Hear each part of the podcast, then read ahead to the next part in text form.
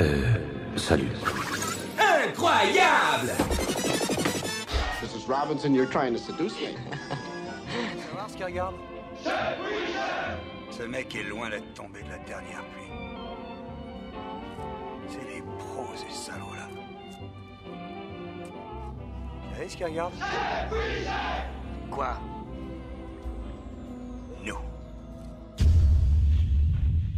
Bien le bonjour et bienvenue dans cet épisode 7 de C'est quoi le cinéma Une émission euh, aujourd'hui XXL avec une grande partie de l'équipe, même si la majorité a abandonné au dernier moment. Euh, je vous rappelle que le podcast est affilié au site euh, c'est quoi le cinéma.fr, le site qui préfère parler de cinéma plutôt que de partager son seum quant au refus d'accréditation du Festival de Deauville à notre égard. Euh, avant de vous présenter le sommaire de cette émission qui est d'habitude en description, euh, je vous encourage à suivre nos différents comptes Twitter, c'est quoi le cinéma, c'est quoi le, le. On est gentil, on spamme pas votre TL et c'est surtout un soutien important, surtout en ce moment, euh, car je profite de ce moment pour teaser aussi un projet qui euh, restera secret jusqu'à la fin de l'année, mais qui va certainement euh, vous sustenter. Donc voilà, vos follow, vos réactions sont très fortement appréciées. Bref, euh, au sommaire de cette émission et pour les films du présent, on va parler de cette grosse tartine de Thor, du traumatisant Les Nuits de Machad, du glaçant Dédale et de notre cher voisin Asbestas. Comme d'habitude, on enchaînera avec les tas de minutes avant d'arriver à notre section thème et cinéma consacrée aux meilleurs blockbusters d'été, comme l'inévitable les, Dents de la Mer, Une Journée en Enfer, Mad Max Fury Road, ainsi que plusieurs gros mastodontes de Gore Verbinski.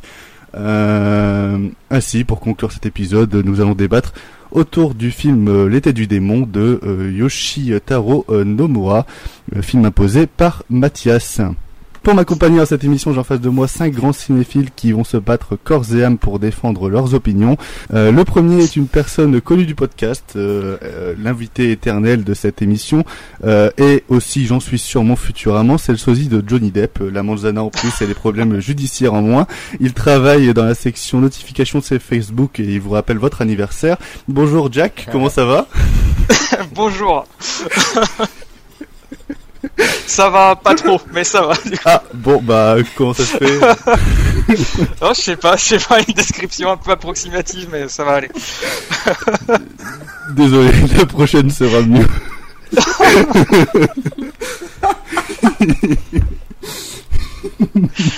Putain, j'y crois pas. Le deuxième. Oh ouais, je continue. Euh, Le deuxième est de plus en plus récurrent dans l'émission avec sa voix suave et ses grands mots. Il nous fait grâce de ses connaissances campagnardes, mais aussi de ses crises, surtout quand il découvre que son cinéma ne passe pas les meilleurs films de la semaine. Bonjour Mathias, comment ça va? Ça va, ça va. Bonjour. Comment- euh, Alors, euh, ça fait quoi d'avoir un cinéma qui ne diffuse pas tous les films que tu veux voir dans la semaine? J'avoue que c'est chiant, la Dédale par exemple, il passe pas. Euh, Elio, il est pas passé. Voilà, certains films, c'est dommage. on les rattrape après. Quoi.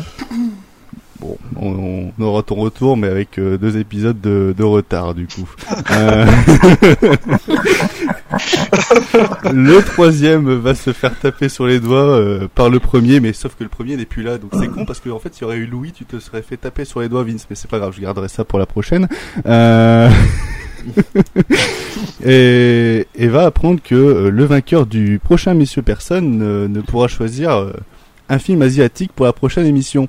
Euh, mais bon, ça c'est je- là j'ai spoilé la fin, mais c'est pas grave. Bonjour Vince, comment ça va? Eh ben, ça va très bien. Écoute, euh, content d'être de retour après un petit mois euh, d'absence. Oui, c'est vrai, c'est vrai que t'as fait t'as fait tes petites vacances, mais bon là c'est au tour de Will de prendre ses vacances. Hein. On peut pas faire deux jours de congé en même temps. Euh... L'avant-dernier nous gratifie toujours des meilleurs reviews Letterbox. C'est d'ailleurs un homme qui ne sait toujours pas si Malignante mérite d'être qualifié de nanar ou de chef-d'œuvre. C'est un indécis, c'est Enzo et on l'aime comme ça. Comment ça va Enzo? Salut Lohan, bah ça fait longtemps. J'étais pas revenu depuis depuis Ah, bah. l'épisode sur The Batman. Oui, c'est vrai. J'avais toujours pas envoyé ma candidature pour Deauville. Euh, donc ça fait longtemps. Et la dernière, mais la première de la classe avec un très long CV, hein, elle est chef, dont se fait un ciné, créatrice euh, du podcast Déshabillons-nous, scénariste, réalisatrice emmerdeuse, prochaine moment euh, de cinq personnes, euh, enfin de cinq enfants, ancienne invitée, mangeuse de glace, influenceuse Curious Cat et surtout elle possède euh, cette putain d'accréditation de Deauville, c'est Margot. Bonjour Margot, comment tu vas Margot? Bah visiblement mieux que toi. Oui, c'est vrai. Euh, ça fait longtemps Ça fait longtemps et maintenant Ça fait tu- longtemps. Tu Ouais. n'es plus l'invité. Ça, c'est un, un grade qui qui ne te sied plus plaisir. apparemment. Non, non, non. J'avais envie d'être là un peu plus souvent. Et puis écoute, c'est pour assister à des introductions aussi chaotiques à chaque fois. Euh, C'est vrai, c'est vrai.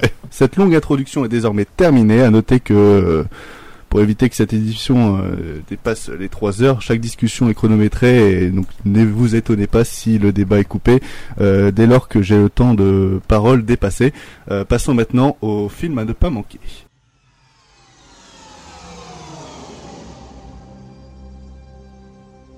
Un commencement est un moment d'une délicatesse extrême. Ouais, sur la tête de ma mère, je vous le jure.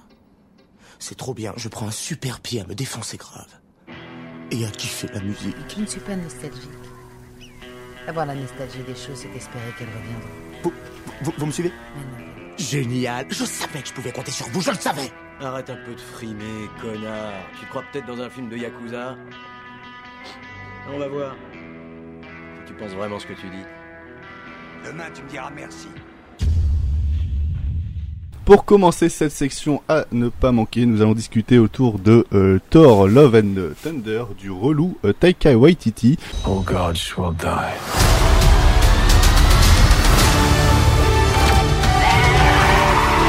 I just want to say that was very, very impressive what you did back there. It's just my first bad guy. You never forget your first.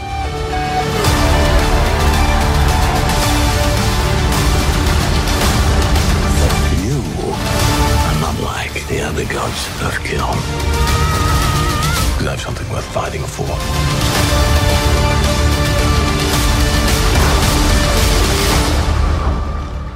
Alors que Thor est en pleine introspection et en quête de sérénité après les éventuels euh, les événements euh, d'Avengers Endgame, sa retraite est interrompue par le tueur galactique tenu sous, sous le nord euh, connu sous le nom de Gore, euh, qui s'est donné pour mission d'exterminer tous les dieux. Euh, pour affronter cette menace, Thor de- va demander de l'aide de Valkyrie, de Korg et de son ex-petite amie Jane Foster, qui, à sa grande surprise, manie euh, son, euh, son petit marteau Molnir. Euh, et ils vont essayer d'attaquer le méchant. Euh, c'est sorti le 13 juillet en salle. Euh, J'ai envie d'entendre Jack, du coup, en parler en premier. je sais que il a très, Ouais, euh, je- très bien apprécié. Ouais, je trépignais d'impatience. Alors, les films à ne pas manquer, oui, dans le dans l'optique où euh, on est masochiste, où on aime jouer avec son caca éventuellement. Mais euh, Dans non, faut on peut faire du, du putaclic surtout. Euh, Ouais. non, mais euh, faut, faut juste en fait que Taika Waititi il arrête d'écrire des films, je pense. Enfin, son dernier film quand même a été oscarisé du meilleur scénario, faut le rappeler quand même. Et là, euh, bon, je trouvais pas ça déjà incroyable. Jojo Rabbit, hein, c'était cool, hein, mais euh, Oscar peut-être pas non plus. Mais là, c'est quand même un grand écart parce que le gars vient littéralement de filmer. euh, de se filmer en train de péter en fait, et il a appelé ça un film, il a appelé ça un film Marvel, un blockbuster, tu vois. Et je trouve ça assez. euh, Non, je suis désolé, mais je- en fait, je me hisse au niveau du film, je régresse au niveau du film. Parce que vraiment c'est euh, c'est insultant quoi. Autant tu peux euh, tu peux tenter de vouloir euh, adapter une sorte de de ouais, de blockbuster de super héros avec des normes de compte ou de faire un film pour enfants. Il y a rien de nul ou, d'idiot à ça. Mais là vraiment c'est juste prendre les gens pour des abrutis quoi. Il a essayé de faire un film drôle et en même temps tragique, mais en fait il y a rien qui fonctionne parce que l'un et l'autre se se bouffent continuellement.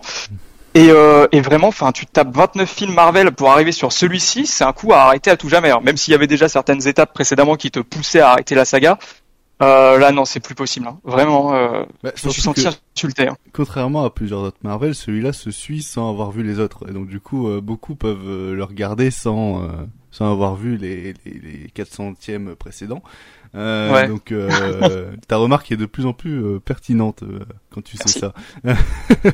euh, Vince, euh, je sais que t'aimes bien Taika Waititi aussi. euh. Ah, écoute, je- j'en ai marre. J'en ai marre. Voilà. Euh, non, en fait, je- ce visionnage de, de Thor Love and Thunder, ça a été euh, assez compliqué. J'avais l'impression que à peu près toutes les 20 secondes, j'avais euh, Taika Waititi qui me tapait sur l'épaule et me, me demandait s'il trouvait que, mon- que, son si, je trouvais que son film était drôle euh, ou si euh, ou si je, je trouvais qu'il était cool parce que euh, il a quand même mis un petit peu du, Guns N' Roses pour faire euh, illusion. Euh, sauf que non, c'est pas drôle du tout. Enfin, je veux euh, même un, enfant de 8 ans euh, a un meilleur humour, quoi. Euh, là, c'est compliqué. Le gars, est, on arrive au point de d'ajouter des mèmes dans, dans son film. Les fameuses chèvres, c'est ça? Oui, entre autres. Mais euh... enfin, je, je, je suis consterné en fait de- d'en arriver à ce niveau pour se dire euh, ah ouais j'ai besoin de mettre des mèmes dans mon film pour que ça soit drôle. Juste sur le papier quoi. C'est non. Je, je, je suis saoulé honnêtement et je, rejoins tout ce qu'a dit Jack. euh, C'est c'est vraiment minable en fait. C'est c'est jamais drôle, c'est jamais tragique. Il euh, y a y a rien d'intéressant dans la mise en scène. Euh, stop, genre faut arrêter quoi. Genre il détruit tout euh, tout tout aspect mythologique qui pourrait être intéressant. Vous verrez qu'à voir le traitement de Zeus quoi. C'est bref. Je, je vais m'arrêter là parce que moi, euh, je vais juste en parler très très très rapidement. Euh, moi, le film, je l'aime pas, euh, j'aime pas des masses. Euh, hormis, bah, tout le quand, quand le film est sérieux en fait. Pour moi, tous ah les il est passages. sérieux à des moments? Bah pour moi, la majorité des passages avec gore sont sont plutôt satisfaisants étant donné que là, il coupe l'humour pour se centrer sur quelque chose d'un peu plus d'un peu plus tragique pour moi. Ah. Oui. Moi j'ai bah, l'impression de voir un vol de mort de Wish, mais bon. ah, c'est peut-être un vol de mort de Wish, mais en moins, pour moi, c'est- tu vois, c'est c'est ce genre de petit éclat qui m'a fait tenir tout le film parce que je trouvais le, le personnage de Gore, et notamment l'interprétation de Kristen Bale qui, qui est en roue libre et qui fait un petit peu plaisir, euh, assez, euh, assez encourageante pour euh, tenir jusqu'à la fin du, du, du film. Parce qu'après, le reste Mais sauf des- qu'il est là, euh, il est là 15 minutes ou 20 minutes dans le film. Ouais, max, non Oui, non, il est pas, il est pas là longtemps, mais euh, suffisamment pour euh, mettre un minimum de charisme en plus à, à cette œuvre qui, qui n'en possède pas, quoi. Euh, voilà, c'est, mon court avis. Euh, et Margot, est-ce que tu, tu, tu te ranges du côté de Vince, j'imagine? Ou Oui, oui, oui, oui, oui. Euh, écoute, le seul, la seule chose divertissante de, de cette séance, c'est quand j'ai pu jeter des chips sur euh, une madame, parce qu'elle sortait son téléphone à chaque fois qu'il y avait euh, Nathalie Portman et Chris Hemsworth à l'écran, pour faire des Bah. photos avec son flash. Moi, je Du passe derrière toi pour, euh, pour, euh, pour laver tes chips, alors du coup, je te remercie pas. Ouh, Je mettrai un petit mot la prochaine fois dessus, je mettrai un petit cœur. Non, non, mais Ah. ouais, a pas grand chose à sauver de ce film. Et puis je trouve en vrai que c'est c'est assez symptomatique de la phase 4 de Marvel, en fait, qui, euh, en, je sais pas, 5 films, n'aura rien raconté. Mais vraiment que dalle. C'est vraiment ce, ce truc où il y a, y a pas de fil rouge, il y a des scènes post-génériques qui servent à rien, qui introduisent des personnages que tu reverras jamais. Enfin, aussi que tu, qu'on va revoir là dans je sais pas combien de temps. Mais, euh, mais, mais ouais, ouais, ouais, c'était. J'en attendais rien. J'étais quand même déçu. Donc toi aussi, t'es obligé de prendre des mèmes pour être... euh, Non. On s'adapte. Euh, Personne ne veut rajouter quelque chose sur ce tort. euh, non, passons rapidement, étant donné que on, on a quand même un lourd programme. On va passer maintenant à un film beaucoup plus convaincant. Euh, c'est le deuxième film de Ali Abbasi après le, le, le super film Border. Euh, c'est c'est également le prix d'interprétation. C'est le troisième. C'est le troisième? C'est le troisième. Ah bah excuse-moi, c'est le Donc, son tout troisième. premier s'appelle Shelley. L'émission est bien préparée. Excuse-moi, excuse-moi. Eh, excusez-moi, excusez-moi, j'écris des choses, je me renseigne sur les sites qu'il faut, euh, c'est tout.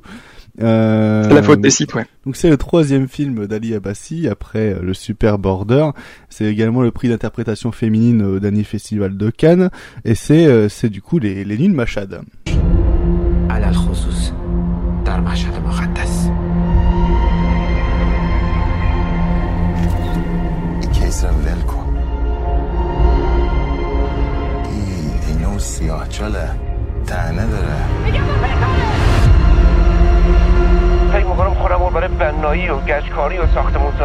Федор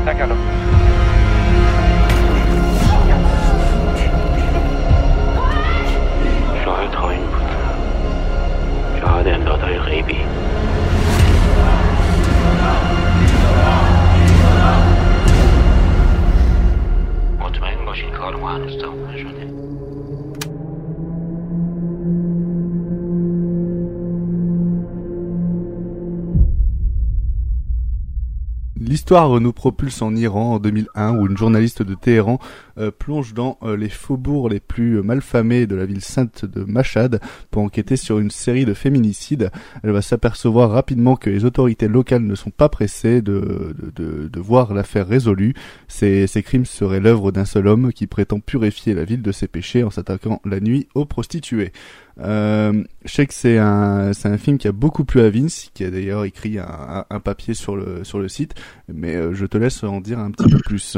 Pour compléter un petit peu ce que ce que j'ai déjà dit dans dans la critique, c'est que c'est un film qui m'a vraiment surpris euh, déjà dès sa scène d'ouverture euh, par le point de vue qu'on adopte. Euh, en fait, je m'attendais pas du tout à l'issue de de cette séquence. Et ensuite, on adopte encore un autre point de vue qui est hyper intéressant. Et, euh, et après, le film bascule dans, dans un autre euh, genre, parce qu'en fait, au début, on est essentiellement dans un film d'enquête euh, sur un serial killer, etc. Et après, ça prend une dimension euh, judiciaire, politique, sociale, euh, qui est vraiment étonnante et, et absolument passionnante. Euh, et, terrifiante aussi par un par instant. Oui. Euh, surtout euh, sur cette séquence finale. Mon Dieu, euh, moi ça m'a glacé le sang. Hein. Je, je, me suis dit, j'ai perdu foi en l'humanité pendant un instant. Pourtant, ça a Mais, YouTube, il hein, y a rien de, y a rien de, de, de glaçant. Hein. C'est un, un, gentil tuto, oui, oui, oui en oui. apparence. Euh, non, mais écoute, euh, c'est vraiment, je trouve, un des meilleurs films de l'année. Euh, vraiment super bien écrit, très bien mis en scène. Il y a une bande son euh, qui est euh, qui me hante, honnêtement. Enfin, ça, ça te ça te fait passer l'ambiance du film dans une dimension. Enfin, je, je saurais même pas le décrire en fait, parce que c'est à, à, la fois effrayant et à la fois euh, enivrant. Tu vois, il y a un, y a un, un, petit, ouais, peu, un petit peu, voilà, un peu hypnotisant, mais euh, ouais, ça, joue super bien. En plus, bah, l'actrice a eu le prix d'interprétation à Cannes. C'est assez mérité, même si honnêtement, euh, quand je regarde le film, j'aurais pas forcément envie en premier de récompenser l'interprétation. Bah, mais bah, euh... c'est pour revenir sur ça, euh, je comprends qu'elle l'ait eu euh, parce que oui. ça, ça, a été fait, de, de, de, ça, a été politique là, que t'as été plus politique plus que ouais. mérité ouais, ouais, entre guillemets, on va dire. Mais euh, à côté, pour moi, le personnage principal du film, c'est pas elle, mais c'est le le fameux tueur pour moi. Euh, pour moi, c'est c'est plutôt vrai, oui. Tout, Ouais, toutes les, ça. les, les lignes, les, les lignes de fuite en fait sont concentrées sur lui et donc euh, c'est c'est pour moi c'est c'est lui le personnage qui c'est lui l'acteur qui aurait dû peut-être ressortir Oui. avec un prix. Oui, ben, en, en ce sens, moi, ça m'a rappelé euh, The House that Jack Built un petit peu euh, de, de Lars von Trier, ou récemment que j'ai pu découvrir euh, en ressortie euh, La Vengeance est à moi de Shohei Imamura. Donc, c'est deux films qui se concentrent aussi sur le point de vue d'un serial killer qui commet ses crimes et avec les répercussions qu'on qu'on voit autour. Mais euh, c'est vraiment un très très bon film et euh, rattrapez-le absolument avant la fin de l'année euh, s'il passe pas euh, au cinéma près de chez vous. On t'a un petit peu entendu euh, Mathias, mais je vais te laisser à la, la parole. Il me semble que t'as beaucoup aimé le film aussi, donc. Euh, Ouais, c'est vraiment un- c'est vraiment un film que j'ai trouvé très bon. Tu disais tout à l'heure, tu parlais d'Ali Abassi. Rapidement, je trouve que c'est un cinéaste euh, au fur et à mesure de ses films qui devient de plus en plus intéressant. Dans Border déjà, euh, il, avait abordé cette question de monstres, mais qui finalement qui qui a qui dans le film étaient vraiment des monstres puisqu'on suivait des on suivait un troll masculin et un troll féminin. Là, cette fois-ci, dans dans les huit Machad, il donne il donne une figure humaine à ce monstre, puisque le tueur, euh, qui est finalement le personnage principal du film, est vraiment une figure humaine. Il essaye d'humaniser ce monstre. Euh, quelque part, euh, ce qui est glaçant aussi, c'est que on a envie presque de s'attacher à lui. Enfin, c'est compliqué de dire ça. Moi, personnellement, je me suis pas vraiment attaché à lui, mais c'est un père de famille, c'est, c'est, il a une famille, il a ses enfants, enfin voilà, sans trop banal, pour ceux qui l'ont pas vu, voilà, c'est, c'est quelqu'un, oui, tout à fait, c'est quelqu'un de, de la vie de tous les jours. Euh, le film, j'ai vraiment trouvé très fort parce que Ali Abbasi est d'origine iranienne, il n'est pas iranien de base, il revient dans son pays, même s'il a pas tourné en Iran même pour des raisons politiques. Euh, c'est un film qui est vraiment, je trouve, euh, qui fait la radio de la radioscopie de son pays, euh, euh, qui est qui est d'une force politique, d'une espèce de rage un peu. Et cette façon de traiter le serial killer, en tout cas en Iran, je crois que moi je l'ai jamais vu comme ça. Tu disais, Vin, ça rappelle pas mal Ziaz Jabil, c'est vrai. Euh, la vengeance est à moi, je l'ai vu après, je l'ai vu récemment là, dans la semaine dernière. C'est vrai qu'il y a des similitudes. Moi, ça m'a fait aussi penser à, à un film contemporain indien, The Mobile Murders, qui était un polar. C'est pareil, on était dans la même veine. On avait, une dualité flic, euh, flic euh, serial killer. Lynn Machad, c'est une dualité entre euh, la journaliste et, le, et, le- et, et donc le personnage de tueur. Non, c'est c'est vraiment un film très intéressant, je trouve. Euh, c'est vrai que le prix d'interprétation féminine, il est mérité. Moi, j'aurais plus donné le scénario parce que je trouve qu'au niveau du scénario, le film est vraiment d'une force. Mm. Euh, c'est un film ouais, d'un final assez terrifiant et glaçant. Je pense qu'en termes de finale, ce sera compliqué de trouver euh, plus terrifiant euh, cette année. Euh, ouais, non, c'est vraiment un film à voir. Euh, à Cannes, j'ai l'impression que le film n'avait pas vraiment fait l'unanimité. Même là, euh, après qu'il soit sorti, le film divise pas mal. Je comprends pas forcément pourquoi. Est-ce que c'est parce que c'est le sujet? Je sais pas. Parce que le sujet est extrêmement bien traité. Je sais pas. En tout cas, euh, ouais, c'est c'est un film très important et à voir absolument, très clairement. Et Margot l'a l'a vu également. Est-ce que tu l'as vu à Cannes ou est-ce que tu l'as rattrapé euh... euh, Je sais pas. Euh, je l'ai vu à Cannes. Ah. Je l'ai vu à Cannes. J'ai assisté au retour mitigé des gens.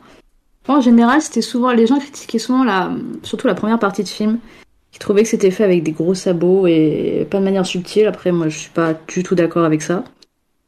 Euh, c'était c'était une sacrée claque. J'avoue que dans la salle, à la fin, euh, c'était compliqué pour euh, pour tout le monde, je pense. Mais ouais, c'est un film important. C'est un c'est c'est un acte politique qui résonne d'autant plus quand tu vois ce qui se passe en Iran avec euh, Ouais. avec certains cinéastes et la liberté de parole qui est ouais, qui est de plus en plus euh, plus en plus restreinte. Euh, moi, la seule petite réserve à la limite que j'aurais sur le film, c'est que j'ai trouvé la partie euh, la deuxième partie partie tribunal peut-être un petit peu plus faible. Je m'attendais à peut-être quelque chose d'un peu plus long, je sais pas. Je suis pas totalement satisfaite, mais après ouais, il y a des il y a des séquences qui sont terrifiantes quand t'as le petit euh, quand t'as le petit face caméra qui t'explique euh, que son père lui a expliqué comment faire pour euh, pour tuer et pour euh, cacher les corps. Enfin, ça est, c'est abominable. C'est ab- c'est absolument abominable et tu te rends compte qu'en fait, euh, enfin, c'est pas c'est pas que c'est pas gagné, mais c'est juste que c'est un un siècle sans fin. C'est parce qu'il y en a un qui sera mis sous les barreaux, qui sera tué, qu'il n'y en aura pas d'autres derrière. Donc euh, c'est assez c'est assez déprimant comme film, mais très enfin incroyable. Prix d'interprétation euh, mérité, même si c'est pas de enfin c'est mérité parce que c'est aussi beaucoup plus politique que comme tu disais que pour l'interprétation quand tu sais que l'actrice euh, elle était elle a dû quitter l'Iran parce qu'elle a été condamnée à ne plus travailler à 100 coups de fouet pour euh, pour une pseudo vidéo euh, intime qui serait sortie c'est tu dis qu'il y a quand même de, de sacrés problèmes en Iran Ouais. Euh, je plus sois tout, tout ce qui vient d'être dit. Moi aussi, hein, j'ai adoré le film. euh, J'ai trouvé que l'ambiance était euh, était impeccable, sur- surtout avec cette musique. C'est vrai qu'il y a une ambiance un peu entre Nightcall et, et Drive, avec cette musique très électro, euh, électro hypnotique, un peu un peu sombre. Ouais. Euh, moi j'ai bien- moi j'aime c'est c'est c'est le genre de film qui me plaît plutôt bien. C'est le genre de film qui co- qui commence par un des crimes du, du tueur, qui ensuite euh, passe du point de vue de la journaliste ou du flic, etc. Un peu à l'esprit criminel. Donc du coup euh, ça me ça m'immerge vachement dans, dans, le- dans le film. Euh, après, je suis pas trop d'accord avec ce que t'as as dit Margot, parce que moi la partie tribunal à la fin, c'est pas ce qui me ce qui m'intéresse le, le plus, même si euh, dedans euh, elle est très courte et elle passe elle passe très bien et le message est, en ressort d'autant d'autant plus fort. Mais euh, toute cette partie enquête, puis après message politique, je trouve que ça s'entremêle très beaucoup trop bien pour pour avoir un sentiment d'ennui dans le film. Et c'est un film qui est à la portée de tous aussi et tous dans, dans le sens où euh, si vous aimez le genre, vous allez euh, apprécier le, le film parce qu'à côté, bah il y a des scènes quand même assez euh, assez difficiles à voir. Donc euh, je ne Mm, recommande pas aux, aux personnes sensibles. Euh, mais si vous êtes fan de séries policières, etc., euh, avec des trucs un peu glauques, bah ça, ça peut ça peut vous plaire et c'est en- encore en salle euh, actuellement et pour encore quelques semaines, je, je l'espère. Bon, on va pas casser l'ambiance, on va rester dans la déprime, l'horreur humaine et la cruauté, euh, parce qu'on va parler de Dédale de Bogdan George Apetri. Ce faceți? Hai că vrei să te schimbi? Nu trebuie să mergeți până jos. Lasă că nu e nimic. Zi-mă, morți! Hei, Marius, marci! Hai să nu amestecăm nici cu fetele, nici cu mănăstirea. Noi ne trăim viața retras, în pace și rugăciunea.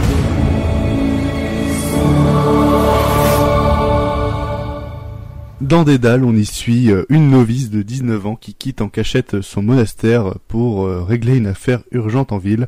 Le soir même, sur le chemin du retour, son destin euh, bascule. Marius, inspecteur de police en charge de l'enquête, est déterminé à résoudre l'énigme par tous les moyens.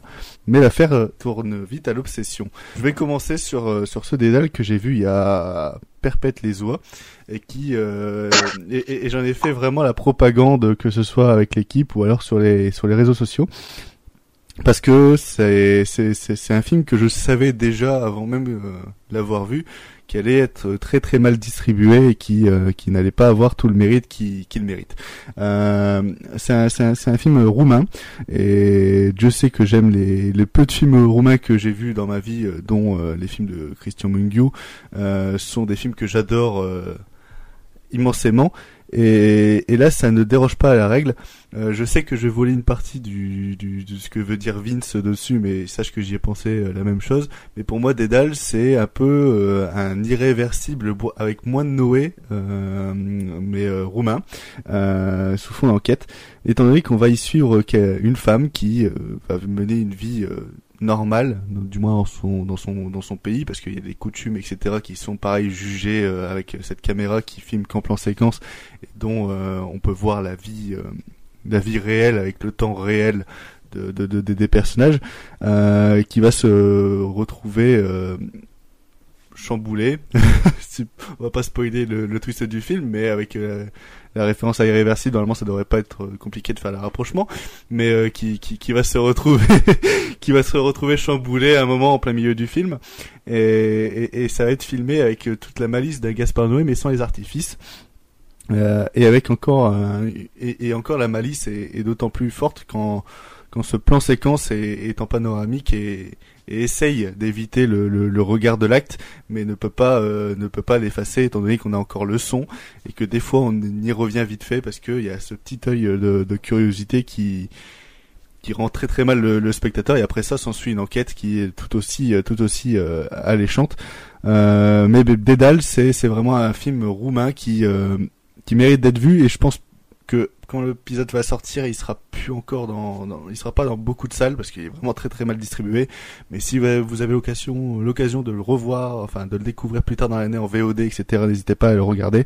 C'est, vraiment un, super film. J'en ai fait euh, un petit écrit euh, sur le site, donc n'hésitez pas à lire pour avoir plus de, compléments. Euh, je vais passer la, la parole à Margot qui m'en a voulu aussi de proposer ce film. Je t'en prie. J'en ai marre. J'en ai marre. Vous, vous, tu ne m'aimes pas, je le sais. Euh, non, alors je trouve le film euh, assez surprenant parce qu'en fait, sa première heure est assez lente. Vraiment, euh, je comprenais pas au début où ça voulait aller. Jusqu'au fameux point de bascule qui arrive au bout d'une heure, enfin à la moitié du film, quoi. T'as ce, ce point de bascule qui est assez, euh, qui est très très compliqué à voir, hein. très très long et très très compliqué à voir. Et pourtant, enfin, en termes de mise en scène, c'est assez, je trouve ça assez incroyable. Puis t'as cette deuxième partie où en fait là tout le film prend son sens, où t'as cette narration qui devient en fait le film devient un miroir avec euh, une narration très très serrée, une notion du temps qui est qui est tout le temps là. Enfin t'as une sorte de tension qui est permanente. Euh, où dans la première partie on adopte le point de vue du coup de la novice, puis dans la deuxième le point de vue euh, du policier qui retrace du coup tout le parcours de la novice. Donc on revoit presque la même chose dans la première partie et pourtant c'est Enfin, je trouve ça, je trouve ça assez dingue. Je m'attendais pas à ça euh, en termes de mise en scène, en termes de narration, en termes de message, en termes de dramaturgie. Enfin, je veux dire, moi, euh, la séquence finale, euh, elle m'a mise au sol. J'étais par terre. J'étais, j'étais par terre. Je ne bougeais plus. Et euh, non, non, c'est un, c'est un très grand film et je comprends pas pourquoi c'est si mal distribué parce que ça mériterait tellement mieux. Et je sais que le film avait fait euh, Reims Polar, mais moi, je, pour moi, c'est vraiment un film euh, qui, euh, qui a la prestance d'un d'un film de Cannes ou d'un truc comme ça. Enfin, c'est c'est dommage qu'il n'ait pas fait plus de festivals avant de sortir. il, ça lui- il a, il a fait Venise hein, quand même. Hein. Ah oui, euh, c'est vrai que je- j'ai retenu Reims Polar, mais peut-être qu'il a fait. Oui, il a fait Venise, effectivement. Ouais. C'est pour ça qu'il n'a pas fait Cannes. Non. Ok, ceci explique euh, explique cela. Euh, Enzo qu'on n'a pas euh, qu'on n'a pas entendu depuis cette fameuse présentation, qu'il a vu également comme moi il y a, il y a plusieurs plusieurs jours, plusieurs semaines. C'était qui- quoi ton expression? Il y a perpète les. Perpète les oies, perpète les oies. Ah, je l'ai vu, il y a perpète les oies. Bah, Vas-y, je t'en prie, qu'est-ce qui te qu'est-ce qui te reste de Dédale? Bah, juste pour euh, revenir sur ce que tu as dit, sur la comparaison avec, euh, avec Irréversible, euh, notamment à propos de la, de la scène terrible qui a lieu vers le, vers le, le milieu du film. En fait, je trouve la scène de Dédale euh, limite plus terrible que dans Irréversible, parce que, euh, euh, on l'a pas précisé, mais Dédale, du coup, c'est un film qui est en, en plan séquence, enfin en 42 plans séquences. Mm. Euh, et je les trouve particulièrement bien utilisés, notamment lors de cette scène où en fait il n'y a pas de cut, juste on a la caméra qui tourne autour des, des deux personnages, enfin du chauffeur de taxi et de... J'ai oublié le nom de la protagoniste. Euh, Euh, la, novice. la- la novice, mais euh, C'est ça. J'ai pas noté. Euh, je- désolé. Et donc il y a, il y a aucun cut et en fait on, on comprend ce qui se passe soit par des mouvements furtifs ou soit par du bruit, ce qui est encore plus terrible du coup parce qu'on imagine ce qui se passe et je pense que vous avez deviné de, enfin voilà, de quelle scène on parle, mais enfin bref c'est horrible et pour le coup ouais, je trouve que c'est encore plus terrible du coup que dans que dans le film de, de Gaspard Noé. Euh, et pour finir, euh, Vince, qui, euh, qui a découvert Dédale il y a quelques, quelques petits jours aussi. Ouais. Qu'est-ce que tu en as pensé? Eh ben, euh, à la base, ouais, j'y allais sous tes recommandations insistantes depuis euh, plusieurs semaines, euh, sans savoir de quoi ça parlait, sans avoir rien lu de, dessus. Vraiment, je savais juste que c'était un, un film policier. Et effectivement, comme Margot, au début, je savais pas trop où ça allait. Puis au bout d'un moment, j'ai commencé à comprendre un peu la direction, et là vient cette scène pivot du film avec ce plan séquence euh, que je trouve brillant. Euh, moi, je suis d'accord avec toi, Luan. En fait, ce, ce travelling circulaire en plan séquence, euh, il est intéressant parce que ça fait vraiment l'œil d'un voyeur. Enfin, en tout cas de quelqu'un qui, qui, qui est témoin de la scène, qui n'aurait pas dû être là et qui essaye de ne pas regarder. C'est-à-dire qu'on va se retrouver euh, par moments en hors-champ, comme tu l'as dit, et juste avec le son euh, de, de, de cet euh, acte criminel terrible euh, dans le fond. Et puis de temps en temps, on y revient pour regarder ce qui se passe et, et, voilà. Mais en fait, on ne peut pas, on, on peut pas en échapper, on ne peut pas bouger. Et c'est absolument terrible. Margot aussi, tu as, souligné la séquence finale. Euh, pareil, il y a un truc qui se fait au sein d'un plan séquence qui m'a vraiment surpris et que je trouve hyper intéressant. Et même en termes de chorégraphie, euh, que je trouve vraiment bien, bien amené, euh, bien orchestré. Euh, Là, là- là, j'ai pu, hein, j'ai pu, euh, j'ai pas, j'ai pas de. À quoi tu Ah bah, y a, il y a une bascule à un moment donné quand le, le policier regarde euh, le, le ruisseau. Ah oui, oui, oui, oui, oui, c'est bon, j'ai, j'ai, Voilà. j'ai. Ok. Je peux pas en dire plus parce que vraiment. Oui, non, c'est bon, j'ai. Euh, et euh, non, mais c'est un film que je trouve vraiment hyper intelligent. Même le scénario, en fait, il t'apporte vraiment les bons éléments à chaque fois au bon moment. Même quand ce qui se passait au début, tu comprenais pas tout, il y avait encore des éléments qui restaient pas clairs. Et en fait, petit à petit, il t'amène la réponse à ces éléments, mais pas juste pour te les donner, il te les apporte vraiment au bon moment pour que ça ait un impact. Je pense à une scène à l'hôpital. Oui. Euh... J'étais très surpris et euh, en fait c'est génial que ça arrive à ce moment-là. Enfin, Et, et ce qui est super aussi avec le scénar, c'est qu'il il, il joue avec ses personnages. C'est-à-dire que le criminel, en fait, celui qui va commettre l'acte, qui, qui, l'acte inhumain, euh, bah, il te le présente pas de la manière où tu, tu pourrais, euh, Mm. tu, tu Non, pourrais penser, pas, ouais. et de manière assez, ouais, ouais. assez euh, no- normale et naturelle, on va dire. C'est, c'est-à-dire que un agresseur agirait comme ça dans la vraie vie pour ne pas montrer que c'est un agresseur, mais su- sur le moment quand, surtout quand vous connaissez pas l'histoire de base, ça, ça choque. Il y a quelque chose de d'assez d'assez passionnant là-dessus.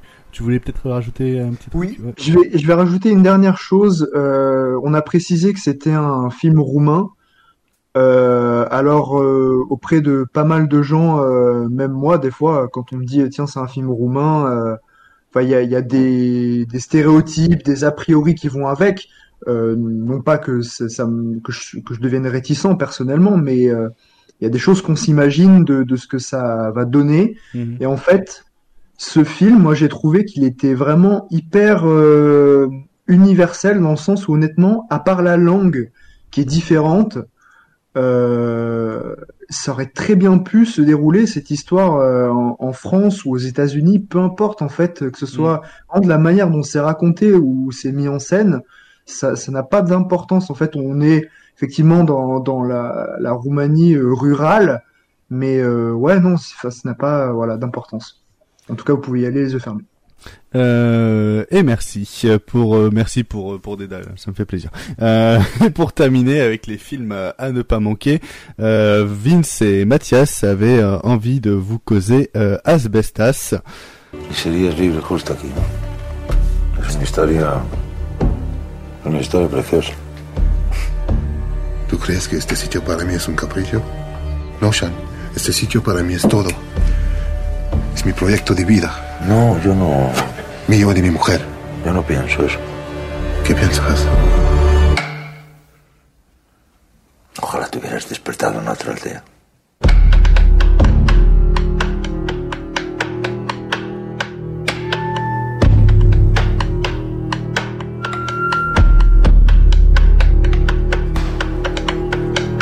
Dernier film de Rodrigo Sorogoyen après euh, El Reino et Madre, euh, Asbestas raconte l'histoire d'Antoine et d'Olga, un couple de Français installés depuis longtemps dans un petit village de Galice. Ils ont une ferme et restaurent des maisons euh, abandonnées pour faciliter le repeuplement. Tout devait être idyllique, mais un grave conflit avec leurs voisins fait monter la tension jusqu'à l'irréparable. Euh, bah Mathias, je t'en prie, je te laisse commencer sur sur Asbestas que je n'ai personnellement pas vu. Alors très bien, bah, déjà on peut commencer, enfin Vince fera même je pense à conseiller ce film. Euh, bah, comment dire déjà, commençons par euh, le réalisateur, Rodrigo Sorogoyen, je trouve que c'est un de mes cinéastes euh, contemporains préférés, je dirais. Euh, El Reno, déjà Cuellas nos perdone, qui était vraiment un polar très solide, découvert par là, donc commençons par là, mais Ouais. ensuite El Reno et Madre. El Reno et claques. c'était... Deux grosses claques, honnêtement. Reno et Madrid, c'était vraiment le niveau supérieur, je trouve. Euh, que ce soit en 2019 en 2020, à chaque fois, c'était, c'était faisait partie des meilleurs films de l'année, très clairement. Là, Asbestas, euh, je dois dire, alors, sur le moment, euh, après avoir fini le film, je dirais pas que j'ai été déçu, mais j'ai pas eu peut-être la, la force que j'aurais pensé euh, recevoir en, plein visage. Et puis, là, ça fait quelques jours, donc c'était jeudi dernier. Puis j'y repense peu à peu, je me dis qu'en fait, euh, le film était vraiment très fort.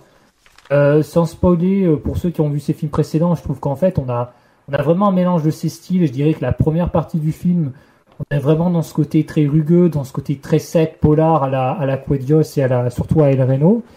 Puis la deuxième partie, on est plus dans ce côté euh, intimiste à la Madre. Et je trouve que le, que vraiment le, mélange des deux se marie vraiment très, très bien.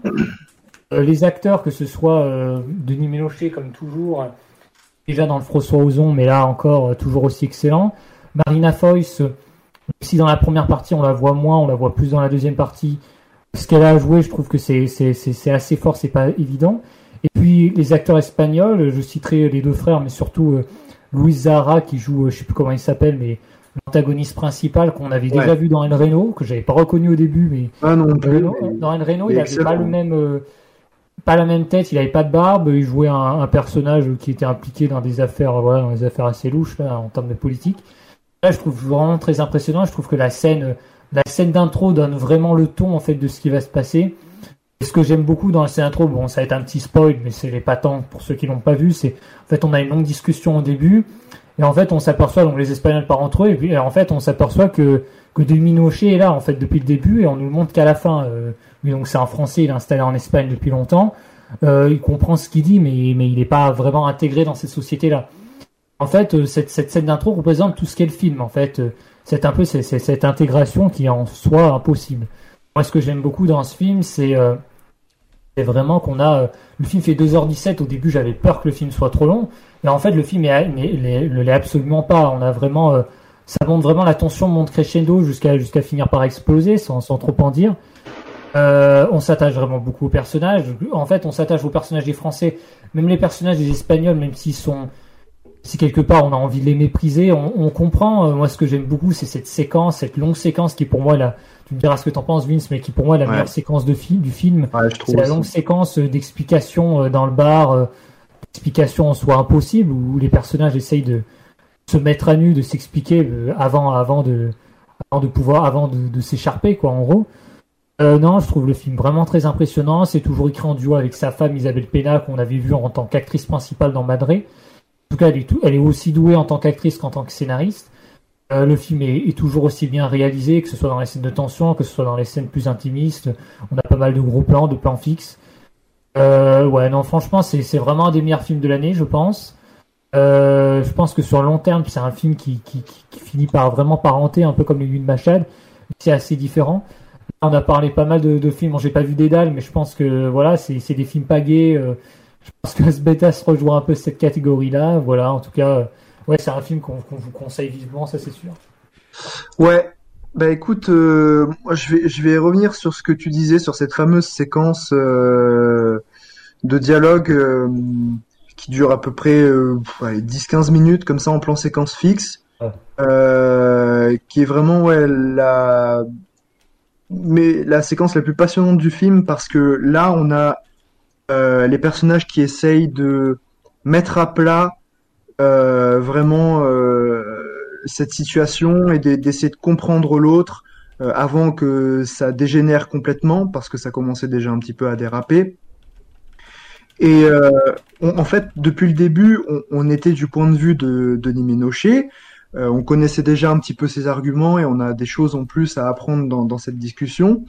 Euh, et euh, ces arguments sont euh, valides, toujours, je trouve, mais le point de vue euh, donc des, des protagonistes espagnols qui étaient jusqu'ici les agresseurs et qu'on ne voyait euh, que comme des menaces vraiment purement belliqueuses, en fait, ils ont de sacrés bons arguments et tu te dis limite, mais ok, ça justifie pas le fait qu'ils euh, qu'ils aillent aussi loin dans leur comportement, mais en vrai, ils ont raison. C'est euh, Ouais, ils ça. ont raison sur plein de points. ça. Ouais. Et, euh, et c'est pour ça vraiment que je trouve cette séquence passionnante. Tu l'as dit, le film se, se fait en deux parties, une- d'une bonne heure et demie, ensuite les 40 dernières minutes à peu près. Et il y a un- un- une bascule comme ça que je trouve assez audacieuse. Euh, ouais. Et la, se- la seconde partie est vraiment intéressante, je trouve. Euh, j'ai juste une petite réserve sur la, la scène de dispute entre la, la mère et la fille que je trouve qui est trop longue et qui part trop loin dans le- bah, trop loin dans la dispute en fait alors que ça aurait pu rester simplement dans l'incommunicabilité euh, assez d'accord. ouais. plus plus sobre et, et, et la suite est, est, est très juste pour le coup euh, sinon voilà c'est vraiment deux, parties distinctes.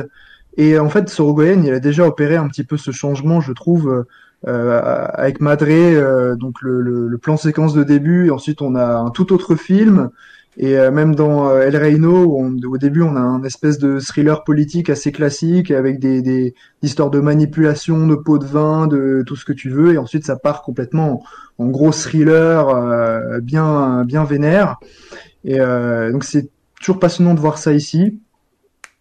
Et, euh, et, et en fait, Asbestas, euh, ce qui est euh, intéressant, c'est qu'il est moins flamboyant dans la mise en scène, je trouve. Ouais, qu'il y a moins. Ouais. voilà, il y a moins d'idées qui m'ont mis une grosse claque, mais je le trouve quand même toujours assez intelligent.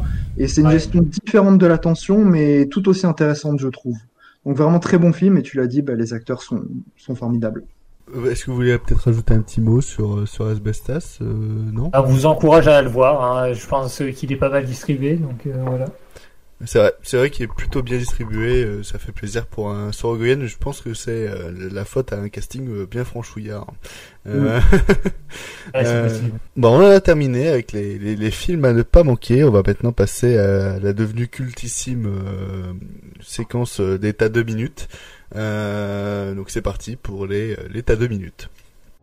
Écoute-moi, je te jure, je déconne pas. Il y a une bombe, elle est énorme, t'entends Tout va sauter. Il faut se barrer, nom de Dieu Mais comment tu sais ça Le temps presse, Néo. Sur ta gauche, il y a une fenêtre. Vas-y. Sinon, je vous le note, hein. Moi, ça me prend deux minutes et après, je suis tranquille. Non, je vous dis que ça. L'état de minutes, je rappelle toujours le, petit concept, le petit concept, c'est euh, j'ai un chronomètre euh, et vous avez deux minutes pour faire euh, la review.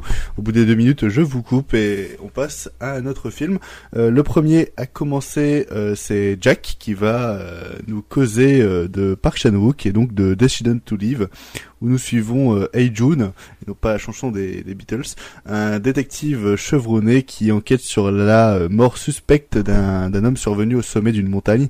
Bientôt, il commence à soupçonner euh, Sor, euh, la, la femme du défunt, tout en étant euh, déstabilisé par son attirance pour elle.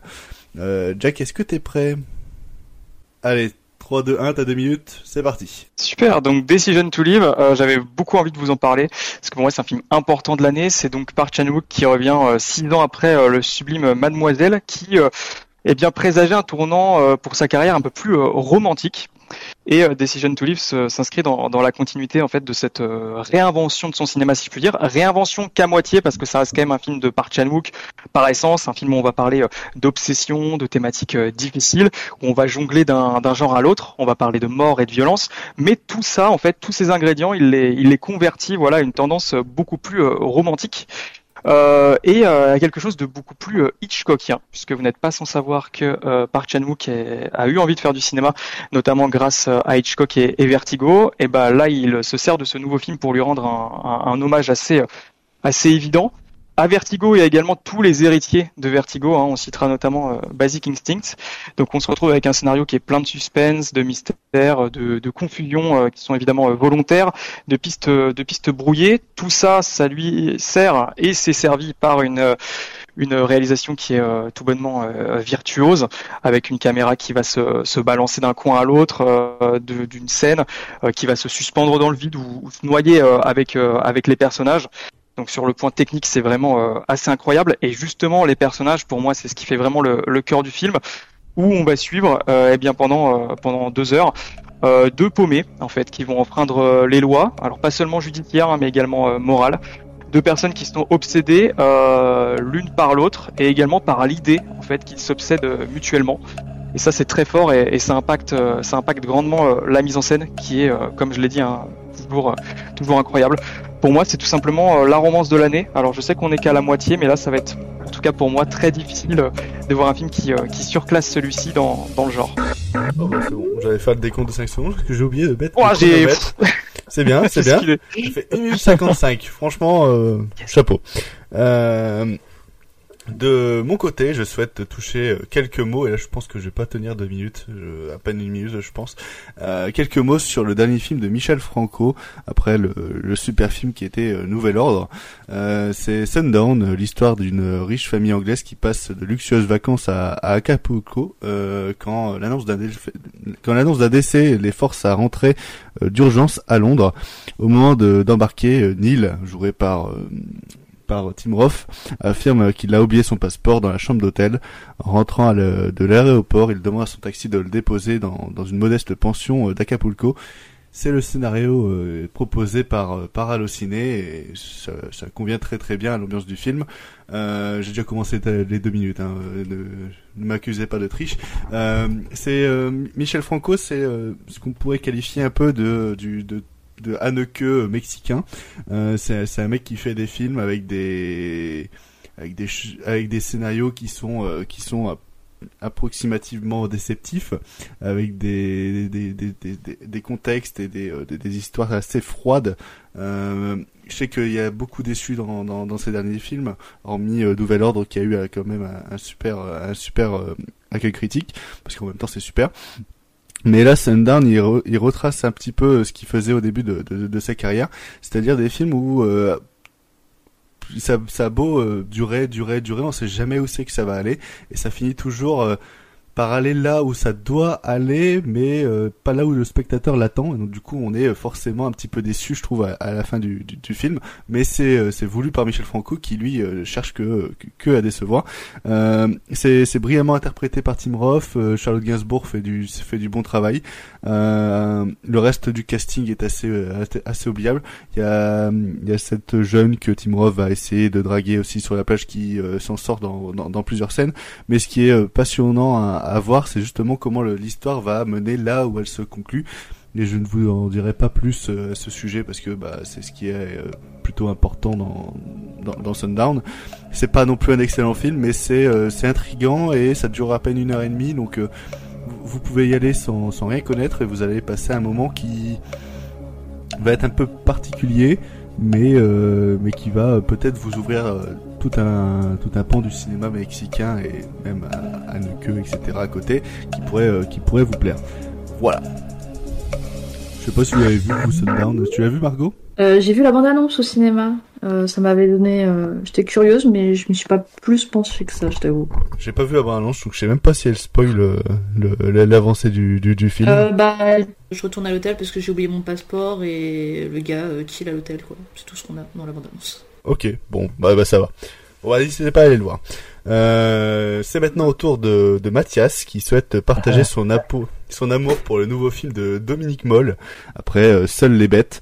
Euh, J'ai nommé euh, La nuit du 12. Euh, le postulat est simple. À la PJ, chaque enquêteur tombe un jour ou l'autre sur un crime qu'il n'arrive pas à résoudre et qui le hante. Ici, pour Johan, c'est le meurtre de Clara. Euh, les, inter- les, les interrogatoires vont se succéder, les suspects euh, ne manquent pas, et les doutes de Johan ne cessent de grandir.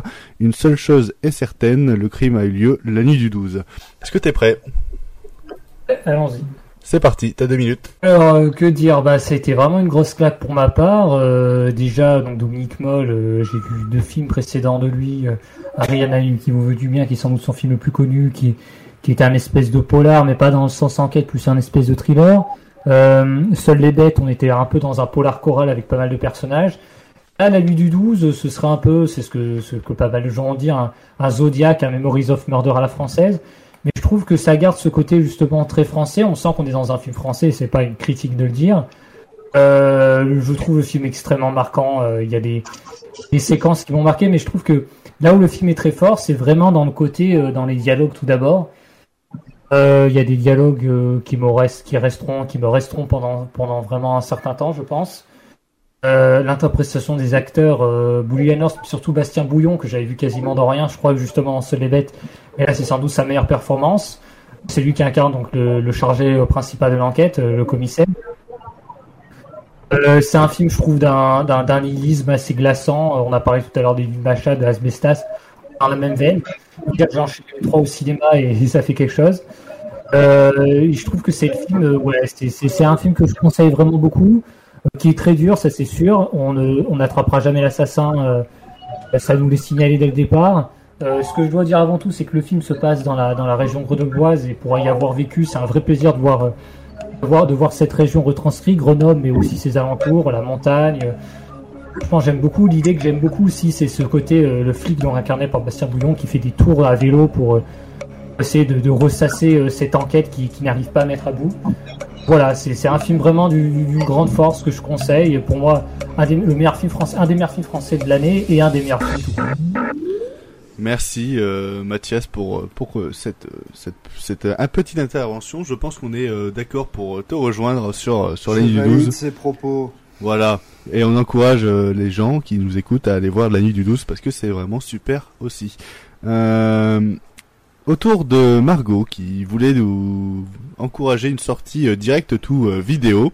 Euh, c'est Korean Fried Chicken, une comédie d'action où l'on suit une équipe de la brigade des stupéfiants qui opère sous couverture dans un restaurant de poulet frit pour surveiller un gang de crime organisé.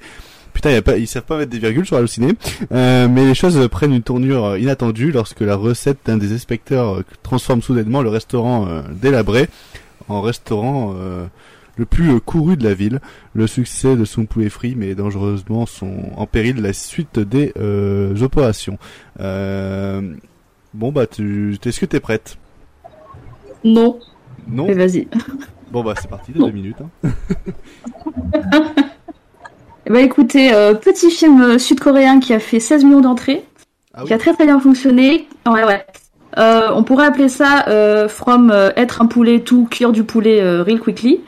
Euh, tu suis une, une équipe de bras cassés qui euh, qui en fait qui sont pas nuls, qui ont juste des personnalités très très fortes et qui s'entendent très bien, mais qui ont chacun leurs problèmes et qui en ont un peu rien à foutre de leur taf et qui euh, du coup décident de, de racheter euh, ce petit boubou de poulet pour surveiller euh, un gang euh, qui trafique de la drogue. Sauf que rien ne se passe comme prévu parce qu'ils se prennent au jeu de cuire vraiment du poulet pour servir des, clients. Euh, ils se font beaucoup de pognon avec ça, ça part euh, jusqu'à la télé, tout part à volo et c'est vraiment très très bien rythmé. Euh, ils arrivent à avoir les codes du cinéma asiatique dans leurs scènes d'action qui sont vraiment, mais vraiment très très bien chorégraphiées, vraiment très très chouettes. Ils arrivent à avoir les codes euh, des sitcoms américains avec des euh, situations burlesques, mais à un point euh, pas possible. C'est-à-dire, euh, t'as une scène où t'as le le gros gang euh, tatoué qui vend de la drogue qui s'embrouille parce que euh, tel jour euh, c'est telle personne qui est censée avoir la télécommande de la télé et pas l'autre. Et finalement, euh, ça ne va pas. Enfin, ça part en sucette. C'est, je conseille parce que c'est c'est assez improbable. Le seul point, le seul petit bémol qu'on aura là-dessus, c'est juste l'écriture des personnages qui est assez sommaire à certains endroits, plus développé sur certains que d'autres, et les personnages féminins qui sont un petit peu à la ramasse. Mais dans l'ensemble, c'est quand même assez jouissif de la première à la dernière minute, et c'est typiquement euh, le genre de personnage énervant. Mais à la fin, ils gagnent et on est content parce que parce qu'on les aime quand même. Bah, tu m'as donné envie d'aller le voir. Euh, donc c'est dispo en... Ça donne envie de bouffer aussi accessoirement. Ah, Ah, c'est Ah bah, dispo en. VOD il me semble. hein. C'est VOD. Euh, et- ouais, VOD et DVD. Et DVD. Blu-ray, ouais. Je suis passé devant Ouais, à la. Fnac, ça m'a donné envie, mais par contre, euh, petite nuance à apporter, c'est que j'ai fait des recherches dessus avec le titre euh, qu'on a en France, Korean Fried Chicken. C'est en fait, Extreme Job. euh, te c'est plutôt Extreme Job, ouais. si vous Extreme le trouvez Job, pas ouais, est- euh, voilà. Ok. Bon, sinon ça vous renvoie vers des sites de resto, j'imagine. Euh... Oui, non mais oui, oui. bah oui, No- normal. Et pour terminer, euh, c'est c'est à deux minutes. Vince, quant à lui, est allé voir le très chouette Tempura d'Akiko Oku, euh, qui narre l'histoire de, de Mitsuko qui, depuis toujours, vit euh, dans sa bulle, au cœur d'un Tokyo euh, trop grand pour elle. Elle se consacre avec passion à des recettes de cuisine qu'elle peaufine de son petit appartement. En célibataire épanouie, euh, elle se fixe chaque jour de nouveaux défis jusqu'à celui d'inédit, euh, inviter le, un garçon à dîner. Euh, Vince, tu l'as vu très récemment, t'as deux minutes, euh, bah c'est parti. Hein.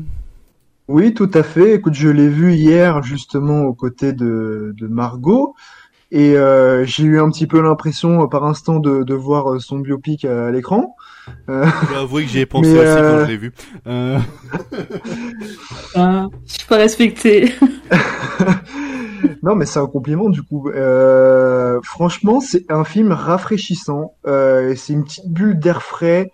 Euh, c'est une petite comédie dramatique euh, et à la fois comédie romantique.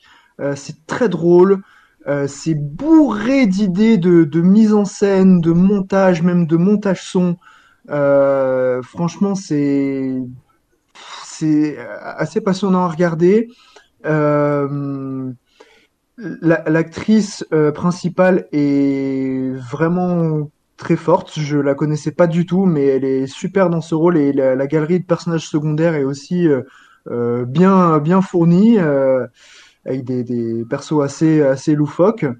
Euh, ouais, que dire C'est en fait euh, ça va pas plus loin que euh, euh, voilà une, une jeune femme célibataire dans Tokyo qui se lance des défis en tant que célibataire, voilà, un jour de, de prendre des cours de cuisine, aller au restaurant seule, faire telle ou telle activité. Et puis à un moment donné, elle va rencontrer l'amour et en même temps, elle sait pas trop comment s'y prendre. Enfin, c'est vraiment un c'est vraiment un film très chouette. Je je peux pas vraiment vous en dire plus. euh, en même temps, il y a pas grand chose à spoiler, mais c'est voilà, si vous avez envie de passer un bon moment euh, et euh, voir aussi quelques plans de, de cuisine japonaise qui vous donnent bien faim, euh, vous pouvez y aller. Et voilà, c'est c'est le le petit film rafraîchissant du mois. Euh, et je plus sois, euh, je pense que Margot euh, également. Euh, tout ce que je souhaite Je suis retenir. pas totalement d'accord.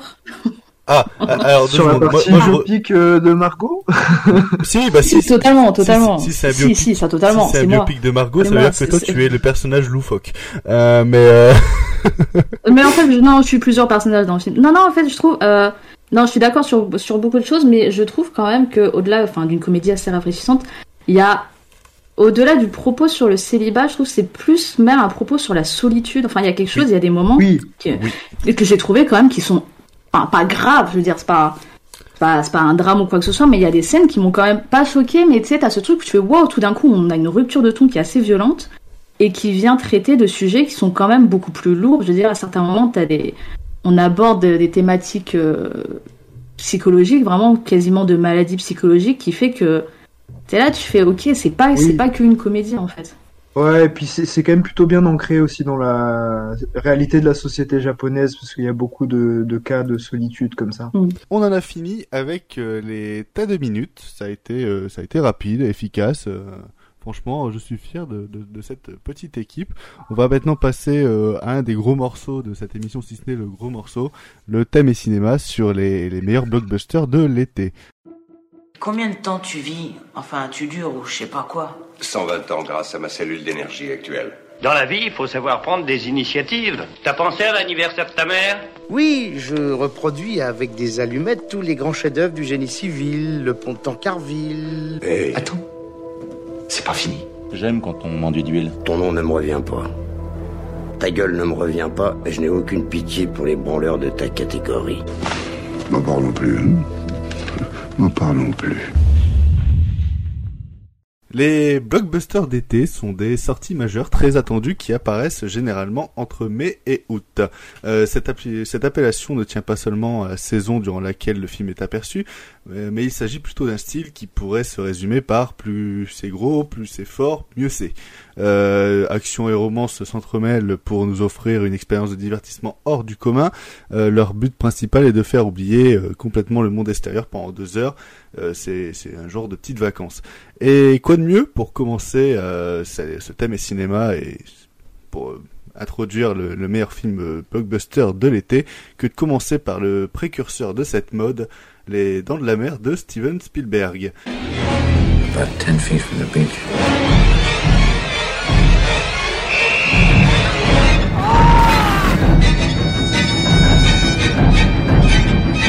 You're gonna need a bigger boat.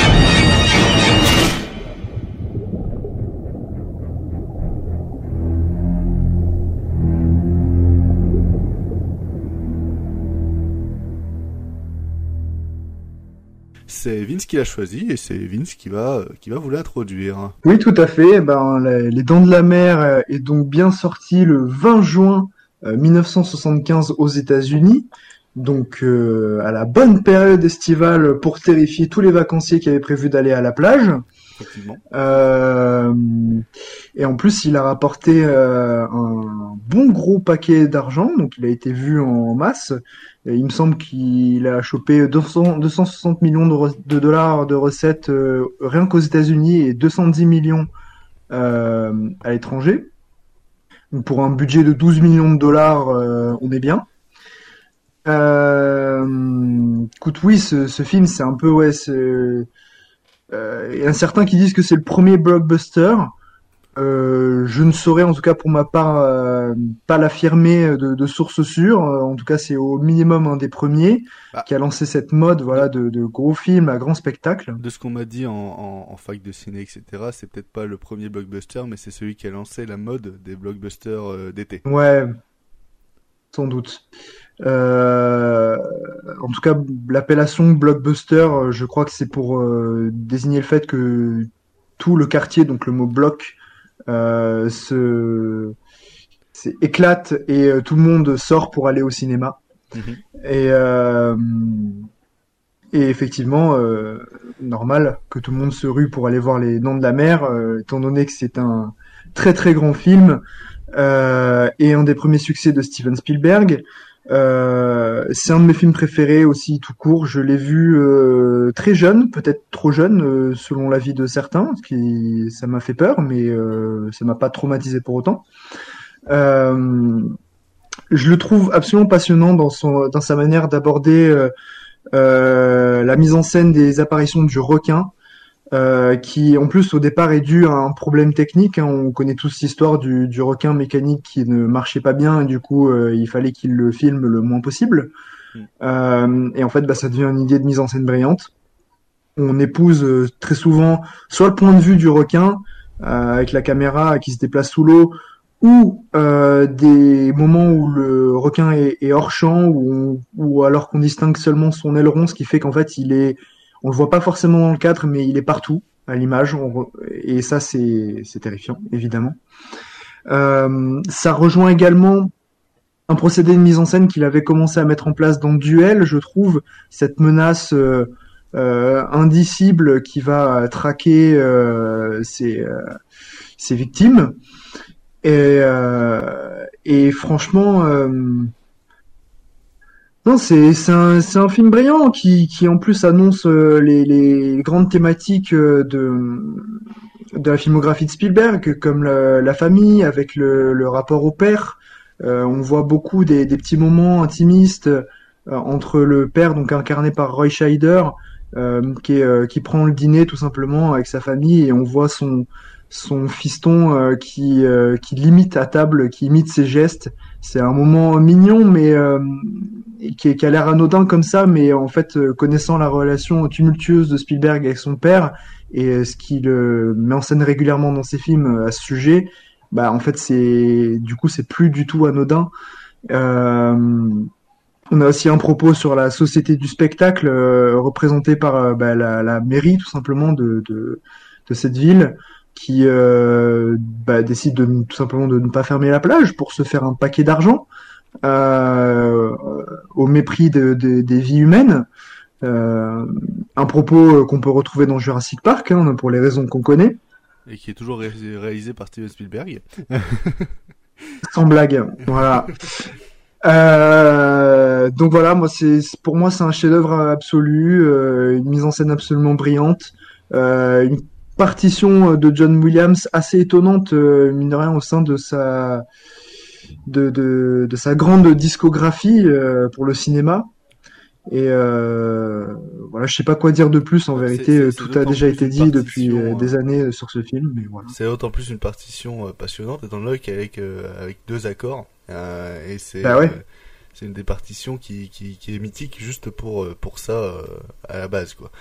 Ça fait un petit peu penser à la partition de Psychose, je trouve, de Bernard Herrmann, euh, notamment à la scène de la douche. Ça a peut-être été une inspiration. Oui, sûrement. Euh, Enzo, si vous voulez en toucher euh, quelques petits mots sur sur le chef-d'œuvre de euh, Steven Spielberg, je t'en prie. Euh, bah pour le coup, en fait, je suis carrément d'accord avec euh, tout ce qui a été dit précédemment. Euh, ce qui est d'autant plus impressionnant sur euh, Les Dents de la Mer, c'est que euh, c'est un film. Enfin, aujourd'hui, on sait que c'est un chef-d'œuvre, et pourtant à l'époque, ça a tout du miracle. euh, Mm. euh, Enfin, on a déjà évoqué euh, le, le problème de, de Bruce, le, le requin qui marche pas dans l'eau salée. Ouais, mais ça a failli être une catastrophe industrielle. Hein. bah, c'est ça, il y a aussi le. À propos de l'eau salée, j'avais aussi vu qu'il y avait le sang qui se dilue extrêmement lentement dedans. Donc Mm. euh, Spielberg, il doit attendre parfois plusieurs heures entre les prises. On a le, le- les changements de la météo, vu qu'ils ont tourné en, en pleine mer. Ah ouais. On a les, les changements de lumière. Enfin, c'est c'est un, un bordel sans nom. Euh, à propos de Bruce, bah, il part en réparation plusieurs fois, donc on a des, des, des retards, des réécritures, des dépassements de budget. Enfin, vraiment, ça a tout d'un film foireux. Et euh, Il a failli se faire virer, Spielberg, hein, du, du bah, tournage. Il a pas terminé le tournage d'ailleurs, c'est Joe Alves qui, qui boucle les derniers jours. Et euh, et euh, enfin voilà, je trouve que c'est vraiment un film où on se rend compte euh, de l'aspect collectif du cinéma. Je veux dire, c'est un, c'est un film qui est sauvé grâce aux idées de Spielberg, euh, grâce à la monteuse qui essaye de faire euh, avec ce qu'elle a, grâce à John Williams. Enfin, voilà, c'est c'est vraiment un, un super film. C'est un, je trouve que quand on parle de blockbuster d'été, c'est vraiment le premier film qui vient en tête et pour de très bonnes raisons. Euh, et c'est surtout un film qui a lancé tout un héritage après de films de requins euh, qui euh, qui sont plus souvent foireux que réussis. Euh, C'est mais, peu de le euh, dire. mais c'est devenu maintenant presque une tradition des blockbusters d'été. Euh, je me rappelle par exemple un des derniers blockbusters d'été de requins, c'était Renault Trouble avec Jason Statham, à vous dire la qualité de, Oh. de ses successeurs. Euh, mais on espère que cette année, euh, l'année du requin des, des frères Boukarma réussira à perpétuer. euh, Ouais, c'est pas un blockbuster, mais l'héritage des Dents de la Mer est bien là, oui, semble-t-il. oui, c'est ça. C'est pas, c'est un blockbuster à la française quand même. C'est, c'est quand même un film à gros budget français avec un, avec un casting avec Guichard, etc. Enfin, toute euh, proportion gardée. Euh, mais sinon, oui, je, je plus vois ce que, ce que vous dites sur les Dents de la Mer. Comment vous parlez de blockbuster d'été sans mentionner euh, George Miller et son euh, Mad Max Fury Road? Euh, En plus, ça tombe bien, 3000 ans euh, à t'attendre, son prochain film sort euh, le mois prochain. Donc on va vous parler euh, de euh, Mad Max Fury Road.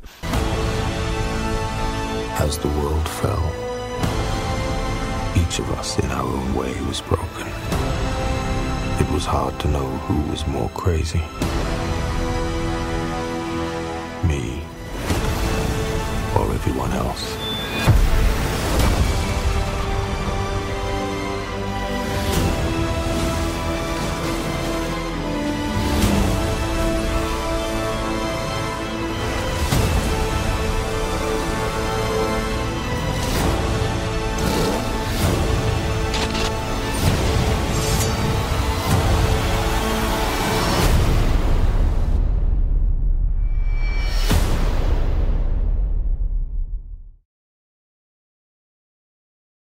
Euh, hanté par un lourd passé, Mad Max estime que le meilleur moyen de survivre est de rester euh, seul.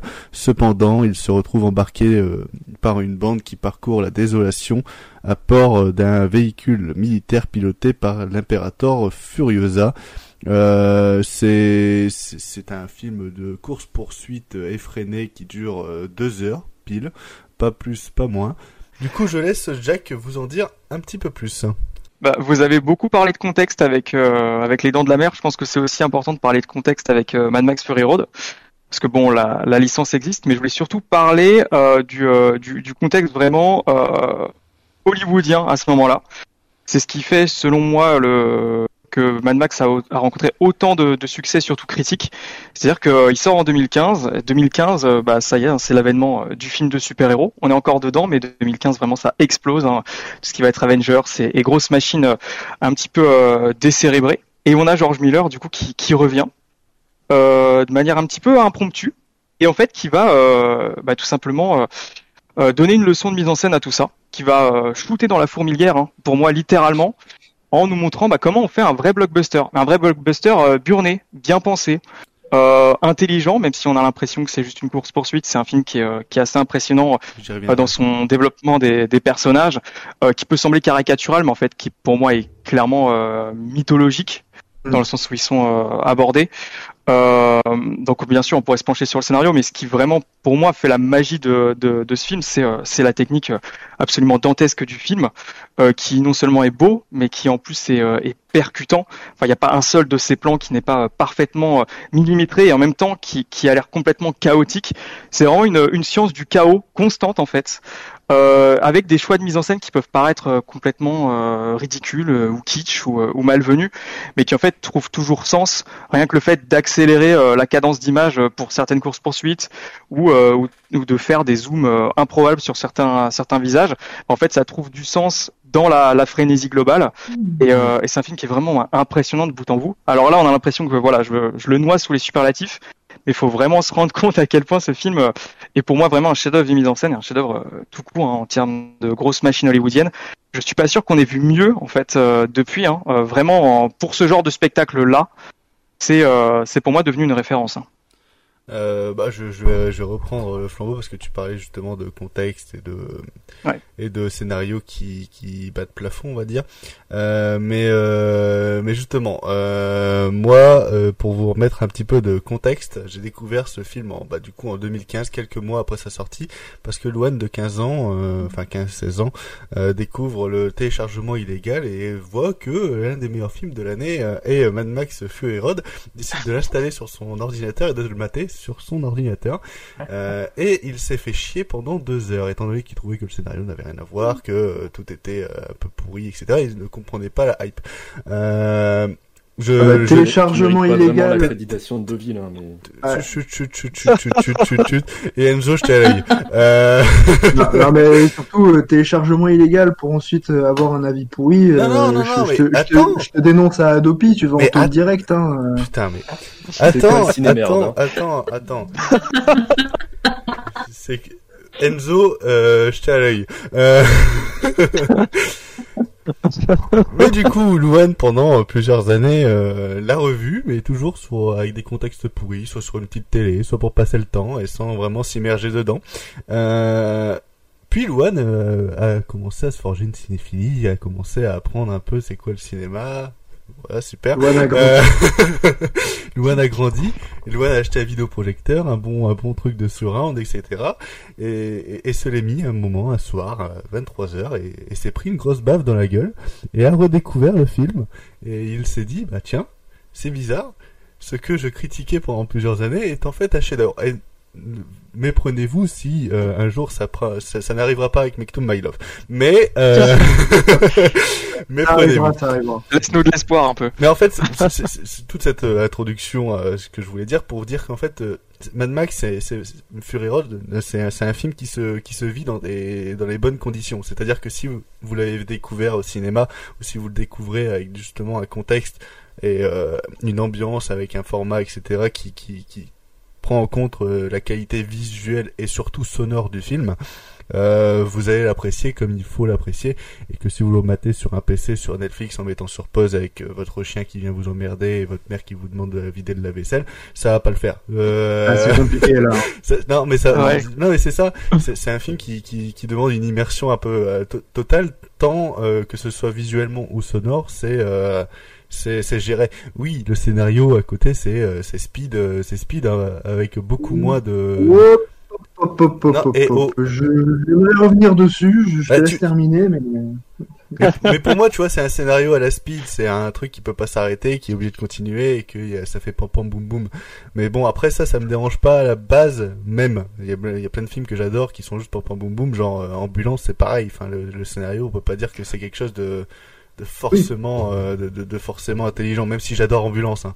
commence pas à me faire de, dire ce que j'ai pas dit mais, euh, mais mais en gros c'est ça mais tout ce que je voulais dire c'est regardez-le dans un contexte euh, parfait pour le pour le Oui. film quitte à attendre une rediffusion dans, dans, dans- au cinéma euh, mais euh, vous, vous forgez pas un avis sur euh, Mad Max Fury Road en l'ayant vu sur un petit PC à la con. Euh, je vais passer la parole à, à Vince qui voulait rebondir sur le sur le scénario. Oui, ju- juste, bon, je, je- je vais pas répéter tout ce que vous avez dit sur la mise en scène, je, je vous rejoins totalement.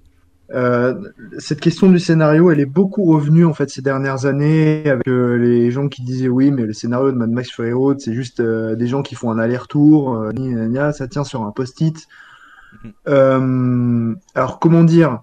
Déjà, euh, c'est pas parce qu'un un film a un concept euh, simple qui peut être pitché en quelques mots que du coup c'est nul ou pas pas intelligent, pas intéressant premièrement. Euh, du moment que ça fonctionne bien, que c'est que le traitement est est bien fait, euh, bah déjà c'est une première chose. C'est c'est pas le cas de beaucoup de blockbusters aujourd'hui. Et euh, deuxième chose, en fait, euh, Mad Max Fury Road, c'est un film où il y a assez peu de dialogue, il y en a quand même dans les moments un peu plus calmes, mais où il y a assez peu de dialogue parce qu'il y a beaucoup d'action, beaucoup de, cou- de courses-poursuites. Et en fait, il se passe quand même beaucoup de choses au sein de ces courses-poursuites, en dehors des chorégraphies absolument ébouriffantes. Euh, et, ces choses-là sont dans le scénario, que ce soit euh, des, regards euh, qui, en disent long entre plusieurs personnages. Euh, en fait, tout ça, c'est dans le scénario. Après, évidemment, euh, Miller, il faut qu'il arrive à bien le mettre en scène et à bien diriger ses comédiens. Mais tout ça, c'est dans le scénario. C'est du travail d'écriture. Et il y a des thématiques qui sont quand même assez euh, intéressantes, je trouve, euh, dans le contexte de l'univers euh, qui nous est présenté dans Fury Road. Donc euh, non, en fait, le scénario, il se résume pas juste à euh, des camions qui font un aller-retour, quoi. C'est juste pas possible de dire ça. C'est beaucoup plus riche que ça. Et Enzo aussi, vous voulez dire un petit truc euh, sur le sur le film? Bah, je vais juste euh, appuyer euh, l'avis de Vince parce que c'est ça, en fait, le scénario il est beaucoup plus, euh, euh, plus touffu que ce qu'on pense. Enfin, tu Mm. vois, t'as l'arc sur la, la rédemption de Max qui est, euh, qui est mise à l'écart hein, pourtant pendant le film. T'as as tout l'arc de Furiosa. Enfin, ils vont même faire un, un deuxième film dessus. Enfin, je pense que c'est le un des personnages les plus plaisants du film. Bah, ça, c'est euh, une idée de scénario intéressante de shifter le, protagoniste. Et oui. Et t'as et t'as également comment il s'appelle euh, Nuts Nuts le le personnage chauve. euh, Oui, de- oui, oui. qui Je se bon je pense qu'on peut qu'on peut spoiler qui fait une euh, une voiture kamikaze Mm. enfin pareil il a tout un arc de rédemption où il, il comprend que, que sa société euh, bah, c'est juste un, un système euh, un système d'oppression et il finit par euh, par euh, par briser le, le cercle vicieux bah, en se suicidant justement enfin voilà le scénario il est beaucoup plus euh, Il aurait dû être joué par Vincent que- Ladon. Chez Stéphane Brisé. mais- Wow. faut aller loin hein. Oui. J'ai- J'avais juste envie de te couper. On va Et- une petite vengeance, tu vois. Mais euh, et non non, mais juste pour terminer, bah voilà, on a le on a le scénario qui est extrêmement intéressant et Jack avait parfaitement résumé le film en parlant de de science du chaos. Euh, c'est un film où t'as une impression de, de chaos constant avec euh, ces scènes où, enfin tu vois, t'as tous les money shots où où Max il virevolte avec des javelots entre les explosions. Euh, T'as t'as la scène du joueur de guitare électrique. Enfin voilà, c'est des c'est des. T'as l'impression de regarder euh, un film complètement fun, alors que c'est des scènes euh, ultra millimétrées, précises. Enfin, vraiment un, un très grand film. Euh, et Mathias, est-ce que tu voulais dire un petit mot euh, sur, euh, sur Mad Max? Vous avez quasiment tout dit, donc euh, qu'est-ce que je pourrais rajouter de plus Euh, Ouais, c'est comme disait Jacques, je pense qu'on n'a jamais fait mieux. Le, le seul film quelque part euh, où j'ai retrouvé ce côté Mad Max Fury Road, c'est la semaine dernière quand j'ai même pas la semaine dernière, il y a deux trois jours quand j'ai découvert Rrr, le film indien, le blockbuster indien de cette année. on, on en parlera un et, jour. De... et, et voilà quoi. C'est pas américain pour le coup, mais C'est vrai. ça a la même, fo- même force que Fury Road. Et je pense que les faux, Américains, euh, hormis George Miller, je vois pas beaucoup de réalisateurs capables de faire aussi bien. hein, Peut-être Denis Il y a Love and mais Thunder voilà. aussi. Oh là, mon dieu, on va, on va finir sur ça. Euh... Ah, ah, putain. Restons dans, dans le film d'action avec euh, l'un des rois en la matière, j'ai nommé euh, John McTiernan, euh, et le troisième du, du coup volet des aventures de John McClane avec une journée en enfer.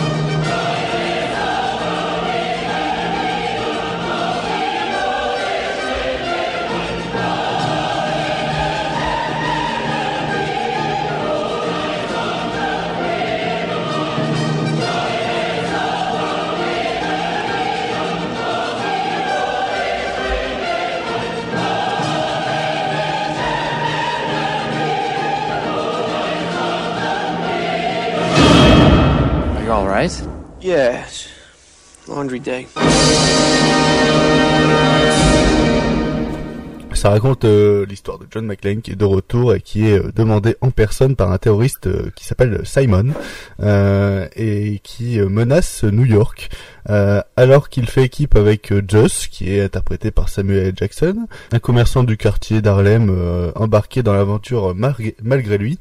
McClane se livre à un petit jeu à travers toute la ville devant résoudre des énigmes. S'il rate son coup, une bombe explose. C'est la règle imposée par Simon. Euh, je voulais imposer, je voulais euh, dire ça, euh, enfin mettre ça dans les, la thématique des blockbusters d'été parce que notamment c'est sorti en été, mais aussi parce que euh, c'est, il fait partie pour moi de du meilleur volet de la, la saga Die Hard euh, et aussi des meilleurs films d'action que, que j'ai vus euh, bah, de, de, de ma vie. Hein. C'est, un, c'est un de mes films d'action préférés. Euh, parce que ça regroupe un peu tout ce que l'on cherche quand on va voir un film d'action au- cinéma. Euh, un personnage attachant comme euh, John McClane qui s'est euh, qui s'est qui a réussi à se développer depuis euh, le premier film des énigmes de, qui font participer aussi le, le- le spectateur parce que c'est toujours des énigmes pas si compliquées que ça mais qui demandent une réflexion quand même euh, que ce soit au personnage ou même à nous hein, parce qu'on se demande à chaque fois où c'est que ça va aller une intrigue avec un retournement de situation notamment avec le, le, le- personnage de Simon qui en fait finalement est lié à, à la saga là où on pense euh, que c'est un nouveau méchant comme il peut en avoir dans le dans le premier film comme comme le deuxième, et euh, en même temps des, des, des, des scènes d'action qui sont euh, qui sont exemplaires, comme le savait le faire euh, Mike Tiernan à l'époque. Euh, parce que là, il, est, il, fait le troisième film, il avait pas fait le deuxième, mais euh, il, est, il, est, vraiment dans sa période de sa période un peu genre des 30 glorieuses. Enfin, c'est vraiment c'est c'est 10 ans où il fait vraiment que des films, qui fait des films remarquables. Il passe de Last Action Hero à Die Hard, Die Hard 3. Euh, il fait une petite embûche avec le 13e guerrier qui reste. Un film euh, très regardable et vachement sympathique. Euh, mais euh, McTiernan est vraiment au, au, meilleur et je trouve que son meilleur film c'est Une journée en enfer. Euh, ce qui, ce qui me, ce que j'aime avec ce film, c'est qu'en plus il déjoue toutes les attentes du spectateur en, lui insufflant euh, une touche de réel avec cette scène d'introduction qui est devenue culte par la suite euh, de, d'attentat terrorisme dans, un métro qui fait suite à un fait divers qui a, eu lieu quelques quelques mois, années avant le avant le avant le film et qui reste dans la tête des, des, Américains, ce qui est euh, aussi tout un rapport futur, il me semble, euh, avec euh, oui. avec les, les, les attentats du 11 septembre. Donc c'est vraiment un mmh. film qui qui centre dans la ré réalité américaine, qui euh, en plus avec un, un, héros bien ricain, etc. Mais qu'on arrive nous aussi occidentaux, français. européens, etc., à inclure, à inclure aussi chez nous, et on arrive à s'identifier au personnage sans avoir la culture américaine sur nous. Euh, bref, voilà, une journée en enfer. Si vous n'avez jamais vu les Die Hard, c'est euh, celui que je vous conseille. Vous pouvez les appeler le 2, vous pouvez les appeler le 4 et, le 5, mais le 1 et le 3 s'enchaînent parfaitement et sont pour moi euh, parmi les, les, les meilleurs films d'action et blockbusters que qu'on a, pu voir euh, dans l'histoire du, du, du, cinéma. Euh, je sais que Enzo aime beaucoup, aime beaucoup aussi Die Hard, une journée en enfer. Qu'est-ce que tu peux nous en dire de, de plus? Bah, déjà, je l'aime beaucoup parce que c'est le, c'est le dernier de la saga, il n'y a jamais rien eu d'autre après. Euh... Non, non, non, non, non, non, par contre, par contre, je trouve que le 4 est plutôt sympa. Mais euh... en, en, fait, le 4, je l'ai vu petit, donc du coup, je l'aime beaucoup. Mais je suis pas objectif et je sais que... Ah, mais je, je l'ai revu récemment, le 4, et franchement, euh, c'est pas, c'est pas à la hauteur d'un, d'un McTiernan, par exemple, mais euh, avec toute cette notion de hacker, etc., ça passe, ça passe encore assez bien aujourd'hui. Bah, faut dire que Matt Tiernan, depuis qu'il a été poursuivi par le FBI, il tourne un peu moins de films. Oui, c'est vrai. Depuis ses, depuis ses un an de prison, là. Euh... J'étais euh... pas au courant de cette histoire. bah, en vrai, c'était passionnant. En fait, il a été. Euh... Je sais pas si je peux la raconter rapidement. Vas-y, ou... vas-y, je t'en prie. Euh, alors, j'ai pas tous les détails, mais en fait, a... attends, j'ai plus le nom de l'avocat. T'avais un avocat très célèbre à Hollywood. C'est l'avocat de tout le gratin euh, d'Hollywood. Euh, qui a été perquisitionné pour je ne sais plus quelle raison. Et euh, dedans, le FBI découvre que Matt Tiernan a, a, fait appel à lui deux fois pour son divorce et pour euh, également enquêter et euh, suivre ses producteurs. bon, il peut plus être poursuivi pour ça parce que ça faisait trop longtemps. Mais il y a quand même un agent du FBI qui va le voir et qui lui demande est-ce que vous avez eu affaire à cet avocat? Et Matt Tiernan il dit oui, une seule fois pour mon divorce.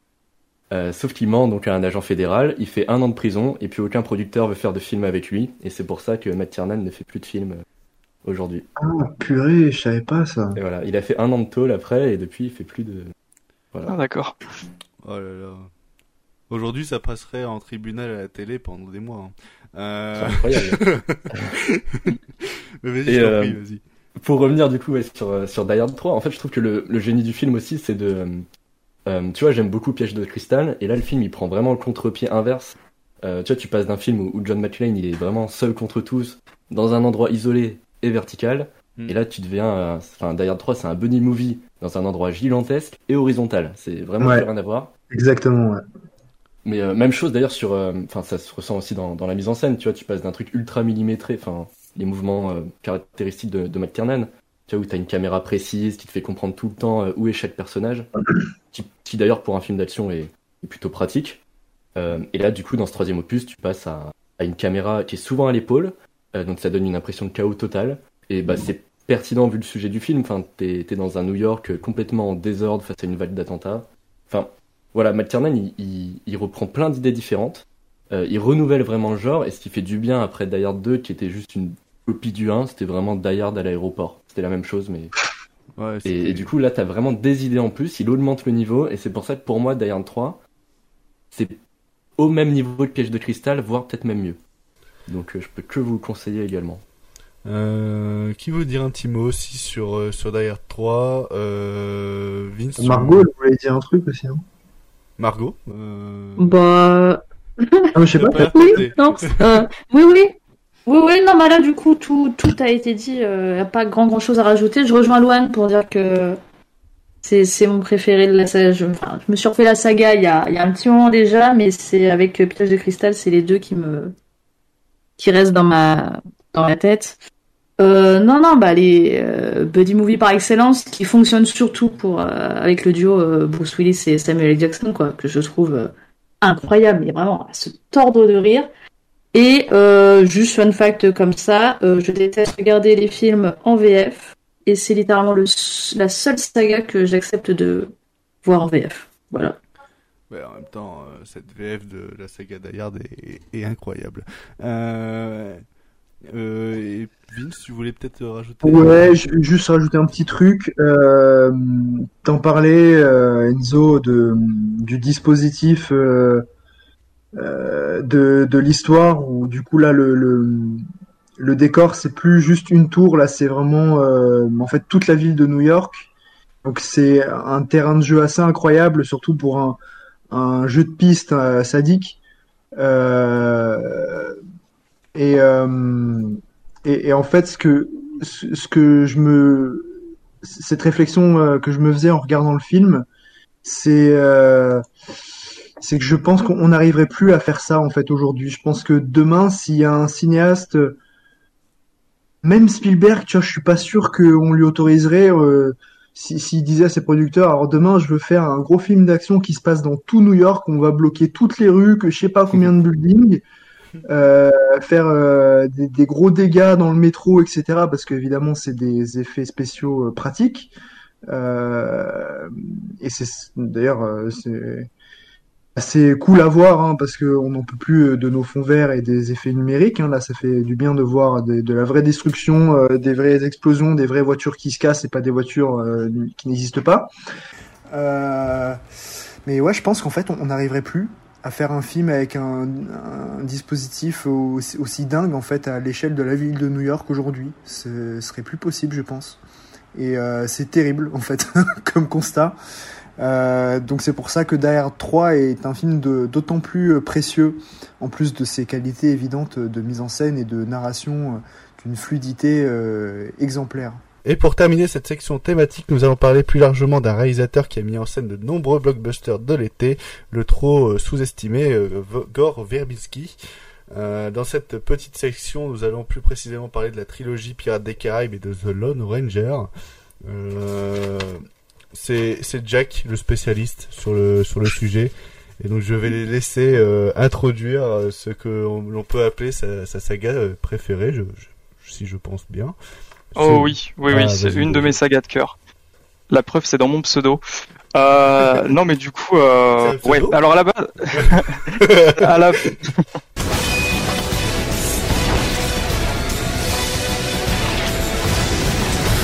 I'm gonna teach you the meaning of pain. You like pain? Try wearing a corset.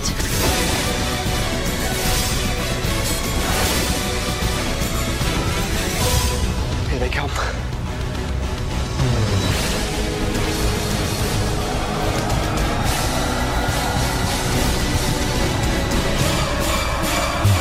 Pirates of the Caribbean. The curse of the Black Pearl.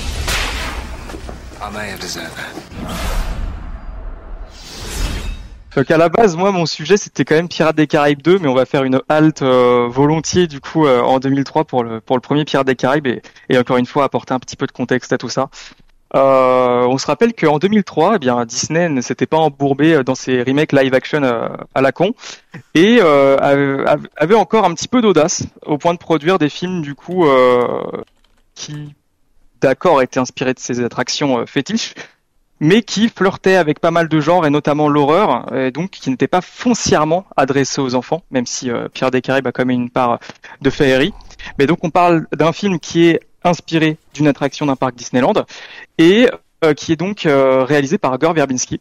Donc c'est euh, pas le premier film, euh, mais euh, mais en tout cas c'est un des films qui va qui va permettre de le, de le populariser euh, grandement.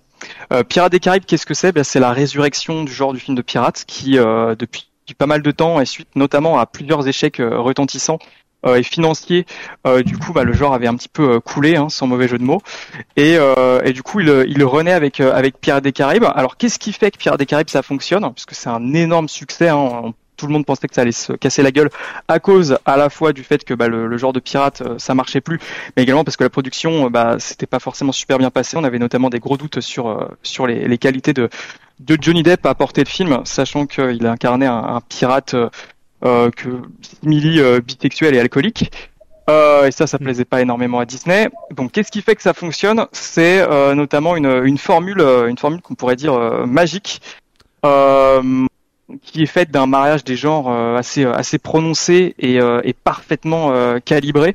Euh, on va y retrouver du Chaplin, on va y retrouver du euh, Il était une fois en Chine, euh, on va y retrouver euh, pas mal de choses exotiques euh, qui vont faire euh, que le film va flirter avec les films d'aventure, les films d'action, les films fantastiques, les films d'horreur, avec des films romantiques également. Et tout ça fonctionne vraiment à merveille dans un scénario qui, qui est d'une efficacité remarquable.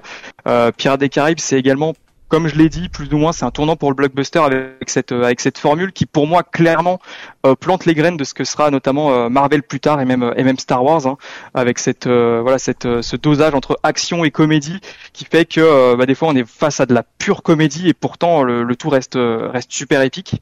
C'est également une musique de Hans Zimmer qui est épique à souhait, enfin qui est vraiment parmi ses, ses plus belles partitions. Euh, des squelettes zombies euh, extrêmement réussis hein, euh, techniquement euh, et au niveau des effets spéciaux c'est assez incroyable. Et puis je pense que surtout ce qui fait que Pierre des Caraïbes accroche auprès du, grand public c'est ces personnages iconiques et la façon qu'ils ont d'être stéréoty- stéréotypés et en même temps pas du tout. C'est à dire que euh, certes on a un forgeron qui est courageux euh, et qui est euh, qui est noble mais qui euh, est en fait complètement secondaire et, et et, euh, et du coup qui se fait voler la vedette par un mec qui est euh, alcoolique, qui bouge bizarrement, euh, qui mâche ses mots, et puis qui est le, le premier à se ruer sur euh, toutes les femmes qui se présentent à lui, euh, et qui est absolument pas courageux, donc qui coche pas du tout les cases du, du héros hollywoodien euh, par excellence. On retrouve également des trucs un petit peu comme euh, comme euh, la, la princesse à sauver, mais qui encore une fois euh, cherche continuellement à se débarrasser de sa de sa robe de princesse. Donc en fait, on se retrouve avec des personnages qui sont attachants, qui sont atypiques, même si sur le papier, bah ils sont quand même assez euh, assez familiers. Donc c'est des choses qui, qui fonctionnent énormément. Et le succès de Pierre des Caraïbes, du coup, fait que autom- automatiquement deux suites sont mises en chantier et qui vont se tourner simultanément et qui vont sortir coup sur coup donc en 2006 et en 2007. C'est ce qui nous amène donc à Pierre des Caraïbes 2 qui était mon sujet euh, de prédilection puisque c'est un de mes films préférés, c'est mon préféré de la franchise pour pas mal de choses et c'est pour moi juste pour voilà encore une fois euh, vous vous placer le contexte, c'est pour moi l'une des meilleures suites de l'histoire du cinéma. Euh, tout simplement parce que c'est une suite qui est intelligente et qui est pertinente dans le sens où elle va creuser tout ce que le premier va mettre en scène, à la fois techni- techniquement, euh, au niveau de la dramaturgie, narrativement, euh, et puis et puis techniquement. Enfin vraiment pour moi c'est c'est une suite qui va repousser toutes les limites du premier opus. On retrouve toujours ce mariage des, des genres, mais qui, qui va être encore plus poussé, c'est-à-dire que rien que sur la partie romance, on va se retrouver avec un personnage qui lui est certain de ce qu'il de ce qu'il ressent, quelqu'un qui va douter, et puis quelqu'un qui va se dire que bah, ressentir des choses, ça peut un peu lui nuire, enfin et le et le et lui retirer de sa personnalité. Euh, donc c'est super intéressant, mais encore une fois, il y a tout ce côté euh, horreur avec David Jones qui va être apporté et qui va être euh, qui va être présent et, et particulièrement viscéral sur certaines scènes. Le, le fantastique explose littéralement. Dans le premier film, on se contentait d'une malédiction avec des squelettes, ça fonctionnait très bien. Mais là, on se retrouve avec des hommes poissons, euh, d'autres malédictions, et puis un kraken euh, géant qui bouffe des bateaux, enfin de manière complètement anarchique. Euh, et puis euh, bah, la comédie va être encore plus euh, encore plus poussée quoi. On va se retrouver avec des scènes où euh, littéralement c'est du Chaplin hein, ou du Buster Keaton à l'écran. Ça fonctionne encore une fois merveilleusement bien. Là où je trouve que vraiment le film se hisse au-dessus du premier, c'est au niveau de la technique. Si le premier était vraiment efficace au niveau de sa mise en scène, le deuxième euh, a des moments de folie complètement euh, dingues, notamment quand il va jouer avec la comédie. Enfin, on a des plans de, de- des plans de caméra euh, absolument ouf où ça va se raccrocher au personnage puis ça va tournoyer avec eux. Enfin, ça va vraiment les suivre au cœur de l'action. Et c'est toujours efficace. Et si l'action en elle-même peut paraître ridicule, le film va jamais donner l'impression lui de l'être ou de ridiculiser ses personnages, même s'ils sont drôles et même si f- le- l'action en soi pourrait prêter euh, euh, à la moquerie. envers eux, pour moi, c'est toujours un, dosage, un dosage qui fait que le film n'est jamais ridicule ou ou échoue en fait dans, dans ce qu'il fait. C'est, toujours euh, un, un exercice d'équilibriste euh, absolument euh, prodigieux. Et puis évidemment, on va parler des, des effets spéciaux. Euh, sortir un film pareil en 2006 et qu'il soit autant autant réussi encore aujourd'hui malgré toutes les promesses, les prouesses qui ont suivi. Enfin, c'est dingue. Enfin, pour moi, David Jones, ça sort en 2006, c'est encore plus tangible que euh, 90% de ce qu'on a vu euh, qui suivait. Euh, enfin, aujourd'hui, euh, pour reprendre du coup les, grosses machines hollywoodiennes, je vois très très peu de monstres de cinéma qui se hissent à son niveau. On pourra évidemment parler euh, bah, de ce qu'a fait Avatar ou de, la planète des singes. Mais maintenant, David Jones, ça reste une véritable, une véritable prouesse. À quel point le, personnage est, tangible à l'écran, il est crédible. Et ça, c'est bien évidemment la magie d'ILM. Et puis pour accorder avec le sujet, l'été dans tout ça, ben, évidemment, Pierre des Caraïbes, c'est une grosse machine hollywoodienne, comme tu l'as très bien euh, défini, euh, Louane. Mais c'est également un film qui est, euh, qui est assez solaire, qui est assez rafraîchissant, malgré ses moments d'horreur. C'est un film qui est extrêmement agréable et puis qui transpire l'été, ne serait-ce que par son décor exotique. Hein. Pierre des Caraïbes, bah, c'est bien évidemment euh, dans les Caraïbes, Euh, mais c'est un film voilà qui est, qui est extrêmement euh, qui est extrêmement solaire, qui rayonne et qui fait du bien. Donc pour moi, ça colle vraiment toutes les cases du, du parfait blockbuster. Et je vais enfin pouvoir reprendre mon souffle. Voilà. Vas-y, respire. T'as quand même fait euh, 7 minutes, hein. Euh, 7 minutes euh, de monologue. Euh, Ah putain, j'ai zappé des choses, mais voilà. Après, là, ça fait longtemps qu'on n'a pas qu'on n'a pas entendu Mathias et j'aimerais beaucoup avoir son avis sur sur la trilogie Pirates des Caraïbes qui euh, qui est, qui est qui est pour moi une des meilleures trilogies euh, du monde. Hein, et il n'y a pas plus de films qui existent après ça. Euh, enfin, il n'y a pas d'autres films qui existent après cette trilogie. Mais euh, Mathias, je t'en prie. Qu'est-ce que tu penses toi de, Pirates des Caraïbes? On parle de la trilogie en général. Que j'ai à dire dessus, mais ouais, c'est quand même, c'est quand même des films que j'apprécie. Alors historiquement, je crois que j'ai vu le premier quand j'étais jeune, enfin pas le premier, le deuxième au cinéma, donc je les ai pas vus dans l'ordre. Après, j'ai dû voir le 1, donc, et après le 3, je pense que j'ai dû faire dans cet ordre-là.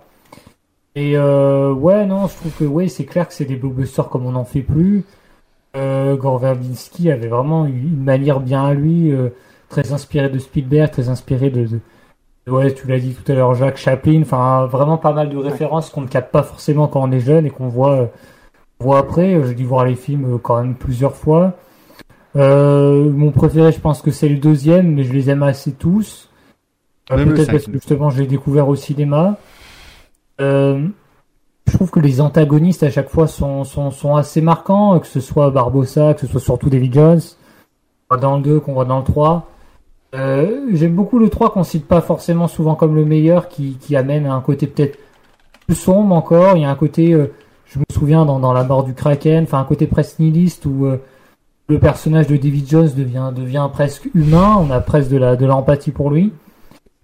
Euh, voilà, euh, ouais, clairement, il y a des scènes. euh, pour avoir vu, euh, bon, le 4, je l'ai vu, je crois, le 5, j'ai vu des extraits. Enfin, c'est clair que, le, que, que les trois, se, que la trilogie se suffisait, se suffisait, se suffisait à elle-même.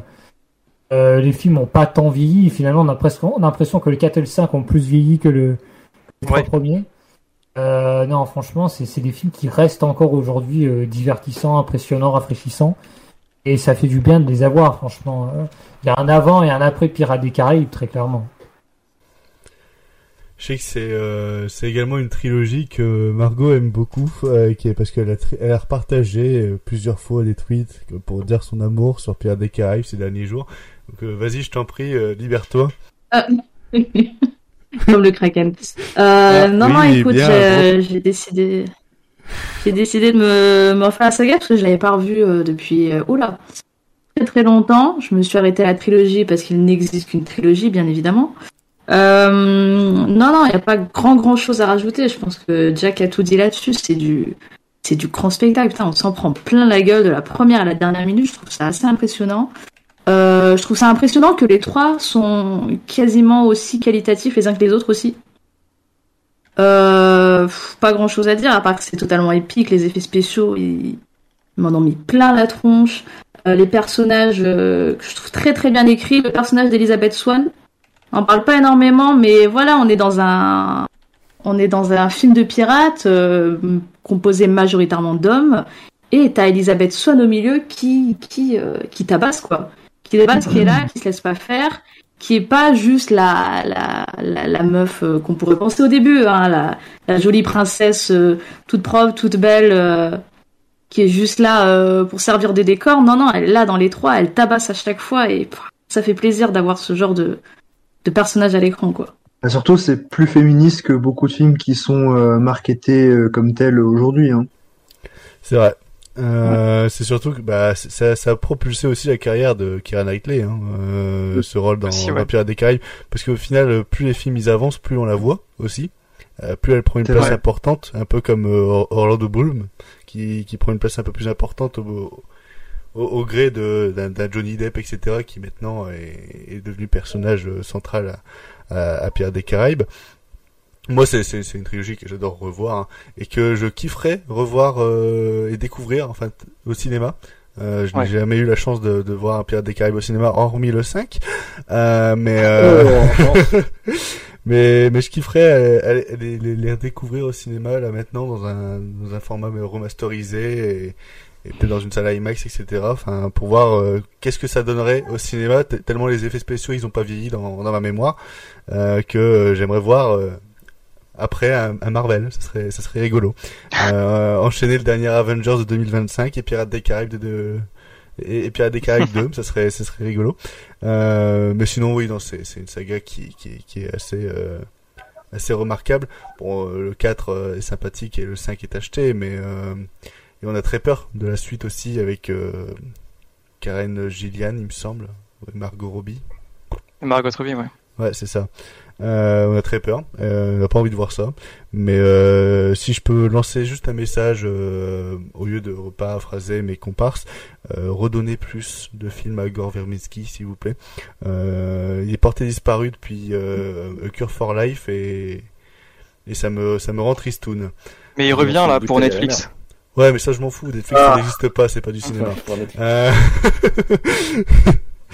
euh, Enzo, tu voulais peut-être euh, dire un truc aussi sur euh, sur Pirates des Caraïbes? Euh, non, j'ai pas grand chose à ajouter, à part que je trouve que le deuxième volet est vraiment très ingénieux, parce qu'il se libère du coup des. euh, bah, carrément de l'inspiration de, de l'attraction. Enfin, toutes les scénettes de l'attraction avaient été faites dans le 1. Là, il s'en libère complètement, il étend l'univers, il développe les personnages, euh, Ouais. toute la mythologie autour.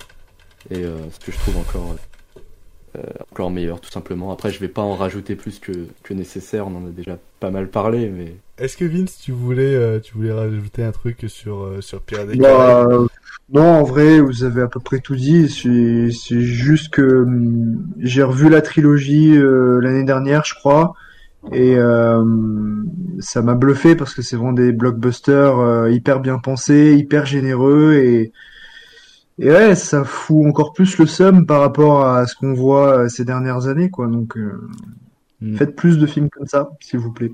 C'est pas bon d'avoir euh, d'avoir le seum. Bref, euh, nous allons passer maintenant à très rapidement à l'autre blockbuster d'été de, de Gore qui a un peu plus bidé au box-office, hein, si ce n'est euh, si ce n'est euh, fait un flop. On va parler euh, de The Lone Ranger euh, qui euh, qui est à peu près le même principe hein, de Gore avec Pierre des Caraïbes. Il reprend son acteur fétiche qui est Johnny Depp dans le rôle de Tonto.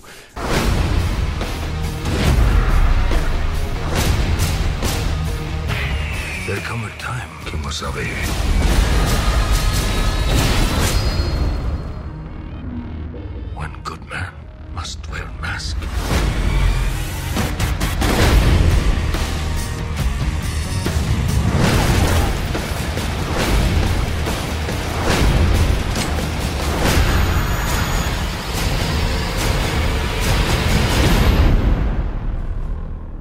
Tonto, qui est euh, un guerrier euh, indien qui euh, raconte comment euh, John Reid, un ancien euh, défenseur de la loi, est devenu un justicier euh, légendaire. Ces deux héros à part euh, vont devoir apprendre à faire équipe pour affronter le pire de la cupidité et de la corruption. Le tandem fait des étincelles et entraîne le public dans un tourbillon de surprises et d'amour et, d'humour. Euh, et d'amour aussi un petit peu. Euh, c'est Margot qui a voulu parler de The Lone Ranger, euh, donc euh, je t'en prie. Moi j'avoue j'ai un peu oublié, donc euh, je vais pas en parler plus que ça. Écoute, euh, revu hier pour la peine, puisque ça m'avait manqué. Non, le The Lone Ranger, c'est... C'est c'est un tournage de 7 mois qui est étalé sur à peu près 5 États du sud des États-Unis, si je dis pas de bêtises. Tout ça pour un film, pour un western. Un western qui, reprend du coup la légende de, The Lone Ranger, qui est moins connu par chez nous, mais qui est, euh, assez connu aux États-Unis. A eu des séries là-dessus, si je dis pas de bêtises. Euh, non, euh, dans ce film-là, ce que je trouve intéressant, bon, bon, il dé- démystifie la légende du, méchant indien, du blanc sauveur, etc. Il y a quelque chose d'assez jouissif, très explosif, très très. C'est un joyeux bordel. Franchement, c'est un, un joyeux bordel. Et ce qui me plaît le plus dans cette histoire, c'est que finalement, c'est euh, un long métrage de western, certes, mais je pense que c'est surtout un long métrage sur le cinéma. Parce qu'on a cette introduction assez assez chouette où t'as ce cet enfant qui admire cette vitrine avec un indien à l'intérieur où on te dit que voilà euh, espèce disparue et qui se met à parler qui commence à raconter son histoire et devant nous on a ce, ce récit qui se qui se délie qui qui évolue au fil euh, au fil des changements du narrateur euh, voilà je trouve ça je trouve ça très très beau je trouve ça passionnant je les décors sont magnifiques je sais que pour euh, pour le tournage, pour l'occasion, ils ont recréé euh, pas seulement des pans de murs, des, des, des façades, ils ont recréé des, des villages entiers pour pour paraître crédibles. Ils ont ils ont fait monter des rails en milieu de nulle part, des trains grandeur nature pour pouvoir faire toutes ces cascades là. le film, c'est un, je trouve c'est un grand film d'action. Je trouve que c'est très très bien rythmé.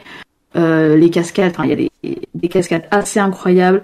Ça emprunte au code du western, ça emprunte aussi au code du, euh, muet avec euh, le personnage de Johnny Depp, Tonto, voilà que, je trouve très très chouette, même si après j'ai un peu du mal avec pas Johnny Depp, mais voilà depuis depuis depuis Pirates des, des Caraïbes, depuis Jack Sparrow, j'ai l'impression qu'on est un peu dans le même genre de personnage et c'est pareil dans The Lone Ranger, mais ça ça change rien au fait que je trouve ce film incroyable. Le, duo qui forme av- avec Armie Hammer est vraiment très chouette, très très drôle. Voilà, t'as des situations comiques, t'as le buddy movie qui est là. Euh, visuellement, c'est beau, c'est léché, c'est tout ce que tu veux. Et et pourtant, ça a fait un bide. Et je pense, enfin, Disney misait beaucoup là-dessus.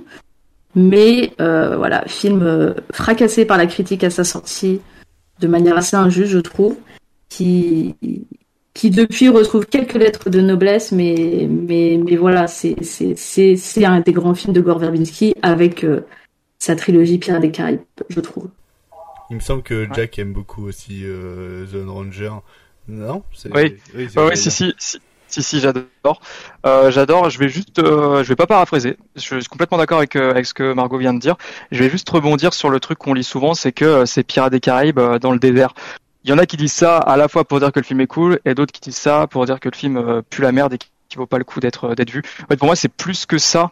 euh, dans le sens euh, où euh, c'est pas forcément les mêmes dynamiques. Alors évidemment, on, on retrouve le savoir-faire technique de Verbinski qui va faire euh, quelque chose de très explosif, de très euh, roller coaster, euh, qui, fonctionne énormément. Mais pour moi, on retrouve pas euh, les mêmes personnages. On retrouve forcément certains ouais, éléments de mise en scène, certains, certaines choses au niveau du scénario. Mais pour moi, c'est plus que ça. C'est vraiment un spectacle tout aussi énergique, tout aussi divertissant et, ludique.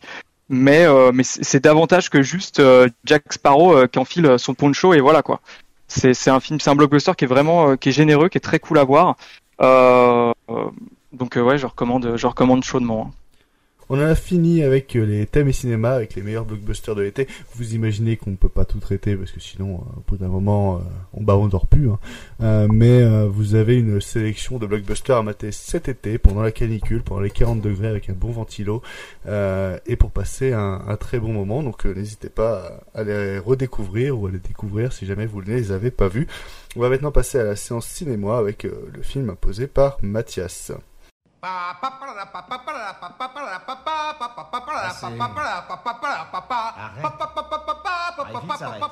Mais merde Debout, vilain pionceur T'es en retard Voilà ce que c'est que d'être un esclave.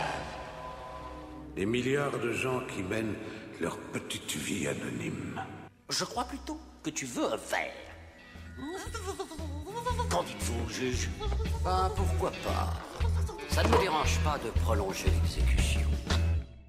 pour euh, ce septième épisode, Mathias a choisi le film L'été du démon en collaboration avec Vince, hein, de ce que j'ai pu, euh, de ce que j'ai pu comprendre, de Yoshi euh, Taro euh, Nomura. C'était quoi le film déjà que tu avais proposé à l'épisode précédent Et le euh, vase Mathias de sable. C'est ça. Et ils, ils se sont euh, et, avec Vince, ils se sont euh, de- ils ont changé le film du même réalisateur parce que c'était un, un- c'est un film un peu plus euh, comment tu, tu pourrais dire euh, facile à appréhender, c'est ça?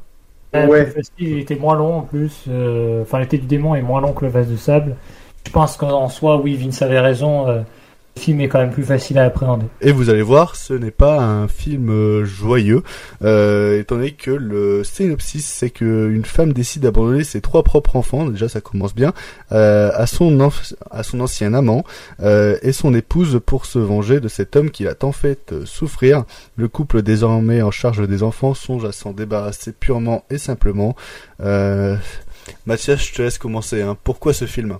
Euh, déjà, euh, alors j'ai découvert les deux films donc, du réalisateur Yoshitaro Nomura assez récemment, enfin le mois dernier. J'ai commencé par Les Titres Démons et j'ai vu après Le Vase de Sable.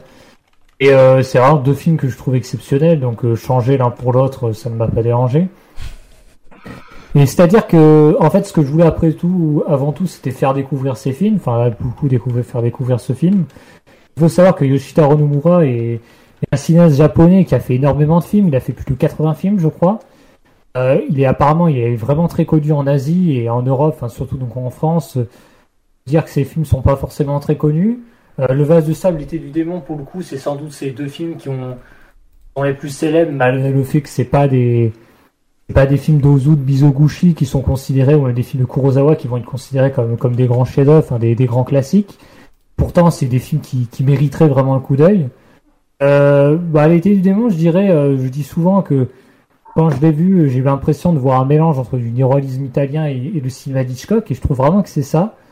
Euh, c'est un film qui est, au départ, est assez, euh, assez calme, on va dire, et qui peu à peu, peu à peu devient vraiment cruel, sans trop en dire. Euh, ouais, c'est, c'est un film d'une noirceur assez, assez soudaine. On suit, on suit donc ses enfants, donc il y a trois enfants, il y a, il y a, je crois, un bébé, enfin, il doit avoir trois ans, il doit être assez en bas âge. Une petite fille et le garçon, je crois que c'est le, l'aîné.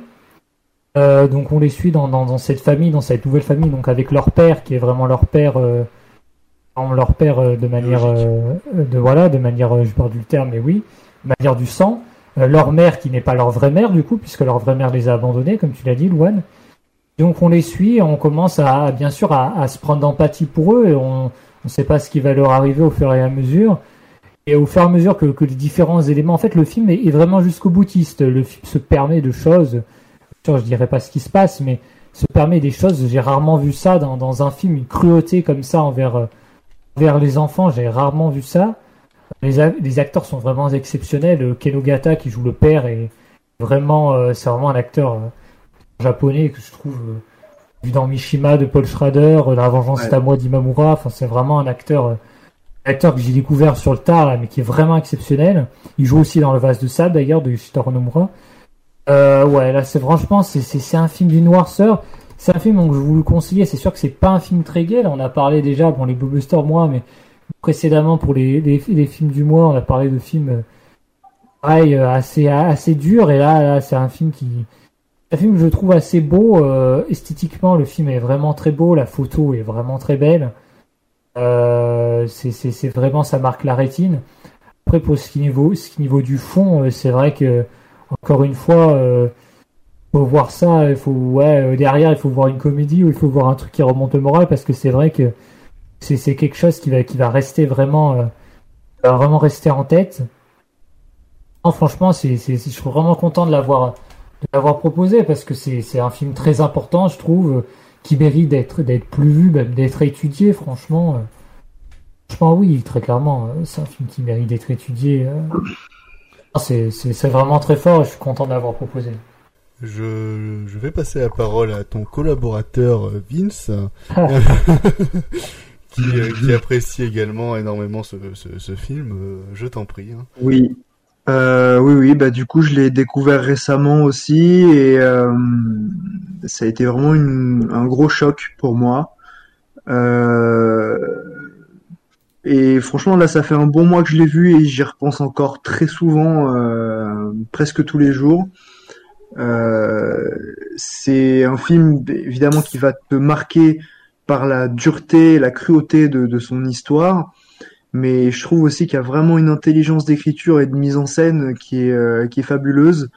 Euh, moi, vraiment, la scène qui m'a complètement détruit, c'est euh, cet, échange de regards entre la, la petite fille et le Voilà. père de Kanogata et, et cette porte d'ascenseur qui se ferme. Ah, j'étais vraiment pas bien. Je, il fallait continuer le film après, quoi. Euh... Puis ouais, la, séquence finale qui est, j'étais entre le malaise profond et, l'envie de pleurer parce que c'était beau, ce qui est quand même des sentiments contradictoires, mais c'est ça justement euh, la, grande intelligence de l'écriture, c'est qu'il arrive à te faire ressentir des trucs comme ça. Euh...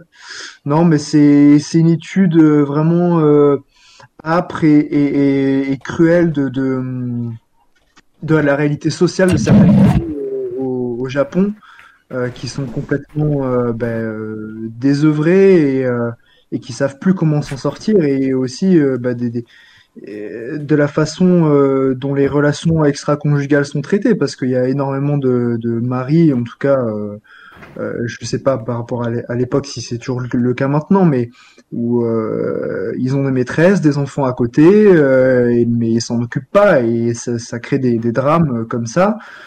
Euh, Enfin, non, mais c'est un film vraiment passionnant qui m'a qui m'a complètement euh, bouleversé. Enfin, c'est c'était une vraie claque pour moi. Euh, Je, je, je ne peux que le conseiller et je- j'ai j'ai hâte d'entendre ce que vous avez à dire dessus. Bah, justement, euh, je vais euh, je vais passer à, à Jack qui l'a découvert en, en suprême vitesse euh, pour pouvoir avoir toutes les cartes pour participer à, à, ce, à cette émission. Euh, Jack, tu as été bouleversé, il me semble. Oh que oui. Franchement, vous êtes cruel d'avoir recommandé un film pareil. Vraiment. À peu près aussi cruel que le film. Euh, il est vrai que j'avais vraiment aucun contexte. Euh, de, je connaissais pas le synopsis, je connaissais pas le réalisateur, je savais pas vraiment à quoi m'attendre. Et c'est vrai que quand le film commence et que t'as aucune donnée, tu peux te dire que ça va être un film, somme toute assez classique, sur euh, comment fonctionne une famille et sur un père qui apprend à devenir un. Pas du tout. C'est un père qui va devenir euh, un profond connard et un sociopathe. Euh, bien évidemment, c'est plus intelligent que, que comme je le décris. C'est vraiment super euh, intelligent, euh, que ce soit au niveau de la mise en scène ou de l'écriture des personnages. Euh, mais ce qui vraiment pour moi est le plus cruel dans le film, c'est à quel point il va au- aussi bien exposer euh, deux, deux choses qui sont vraiment contraires, à savoir les enfants et leur innocence, leur naïveté, leur crédulité. Ça reste des enfants. Euh, et en fait la confusion qui va amener à la folie euh, et à la violence, euh, enfin aux actes violents des, parents.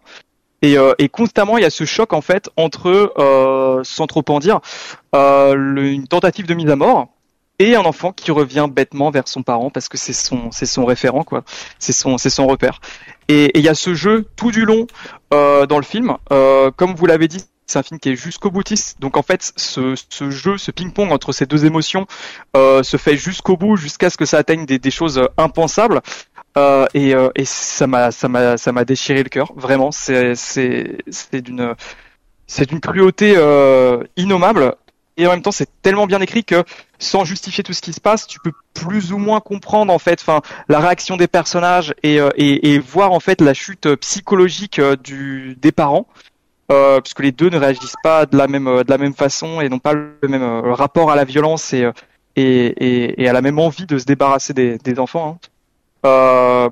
Bah, c'est passionnant en fait, c'est passionnant à suivre, euh, si bien que même si on est dégoûté que ce qui se passe, ça nous révulse, même ce, regard dont tu parlais, Vince, entre le, père et la fille, enfin, c'est cruel quoi. Ça ça paraît anodin, mais ce, ce simple regard vraiment est est- est- est cruel. Et ben tout ça en fait est, est super euh, super passionnant à suivre quand on a envie de voir jusqu'où ça va aller, euh, à reculons parfois, mais on a vraiment envie d'aller d'aller jusqu'au bout.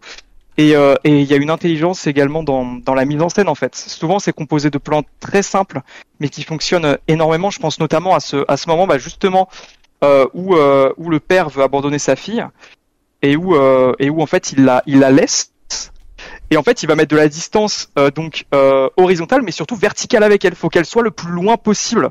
Et donc la mise en scène va te traduire ce, ce, ce truc en fait de euh, bah il est euh, au pied de la de la tour et euh, et il va y avoir ce, ce mouvement qui fait que voilà il l'a il l'a distancé le plus possible et c'est plein de petites idées comme ça qui sont qui sont vraiment brillantes et qui font que ouais l'été du démon c'est c'est pour moi un, un grand film quoi. Je, je suis assez euh, assez d'accord avec tout ce que vous avez tout ce que vous avez dit. Moi, je trouve que c'est euh, c'est en plus d'être un, un, un film qui m'a bouleversé. Hein, j'ai- versé ma petite larme. hein. Je sais que ça fait plaisir à Vince quand je dis ça quand d'un film qu'il aime bien. Euh, mais parce que pour moi, c'est c'est en plus d'être un, un drame assez euh, assez émouvant, bouleversant, etc. C'est une étude psychologique et comme on dirait, euh, d'études sociales, comme dirait euh, Ibra TV, là, une expérience sociale euh, que je trouve assez, euh, que je trouve assez euh, intéressante, de que ce soit dans l'éducation des enfants ou de, que ce soit dans la psychologie des parents. Euh, moi, c'est tout ce- cet aspect-là qui m'a, euh, qui m'a, euh, qui m'a beaucoup plu et qui m'a emporté un peu euh, jusqu'à la fin avec cette euh, cette fausse mère, euh, cette mère par adoption, on va dire, qui euh, qui, qui pète un cap dès le début, qui n'a pas envie de les voir là et qui euh, voit le ce qu'elle- qui, s'imagine des images qu'elle aurait voulu oublier de son mari avec quelqu'un d'autre et tous les trucs comme ça, avec des enfants qui ne sont pas d'elle, etc. Et euh, ce mari qui, euh, au fur et à mesure que le film passe, euh, va, va entrer dans la psyché un peu de la, de la, mère et qui va devenir complètement fou. Euh, jusqu'à cette scène de fin, euh, la rédemption euh, du, du, du, papa avec le, le, le, le gosse, la demande de pardon et tous les trucs comme ça, qui qui est qui qui qui, qui est à souffrir. Mais moi, c'est vraiment toute l'étude sociale et psychologique qui est derrière ça qui m'a passionné. Je tiens à dire aussi que la, la photographie du, du, du film, je l'ai trouvé vraiment magnifique. Euh, C'est-à-dire que euh, moi, j'ai vu la, sur, sur la même copie que, que tout le monde, et c'est une copie qui a pas, euh, qui m'a pas l'air d'être restaurée. Euh, je sais pas si tu, non, c'est une copie de DVD pour moi, c'est euh, c'est euh, une copie de DVD et pourtant l'image m'a jamais semblé euh, semblé vieillotte et euh, parfaitement, elle était parfaitement moderne, alors que c'est euh, c'est c'est c'est c'est un film qui date quand même, hein, mais euh, la, fi- la, la photographie euh, respecte tous les les lieux, etc. euh, de de, de l'époque et en même temps euh, elle capte merveilleusement bien le coucher de soleil dans, dans cette scène de, de la falaise. Euh, Le plan est, est- est terrible en plus Oui. pour ce que ça signifie, mais, mais c'est magnifique en fait. Oui, c'est ça. C'est le, le plan est magnifique, mais euh, ce que ce que ça en affreux. dit est affreux. Euh, donc c'est ouais, c'est un film que je vous recommanderais. Hein. Euh, C'est un film que je vous recommanderais euh, vachement. Soyez préparés hein, mentalement, hein, mais mais sachez que c'est c'est c'est quand même un un, très bon cru. Enzo, il me semble que tu l'as tu l'as vu également. Qu'est-ce que tu en as pensé?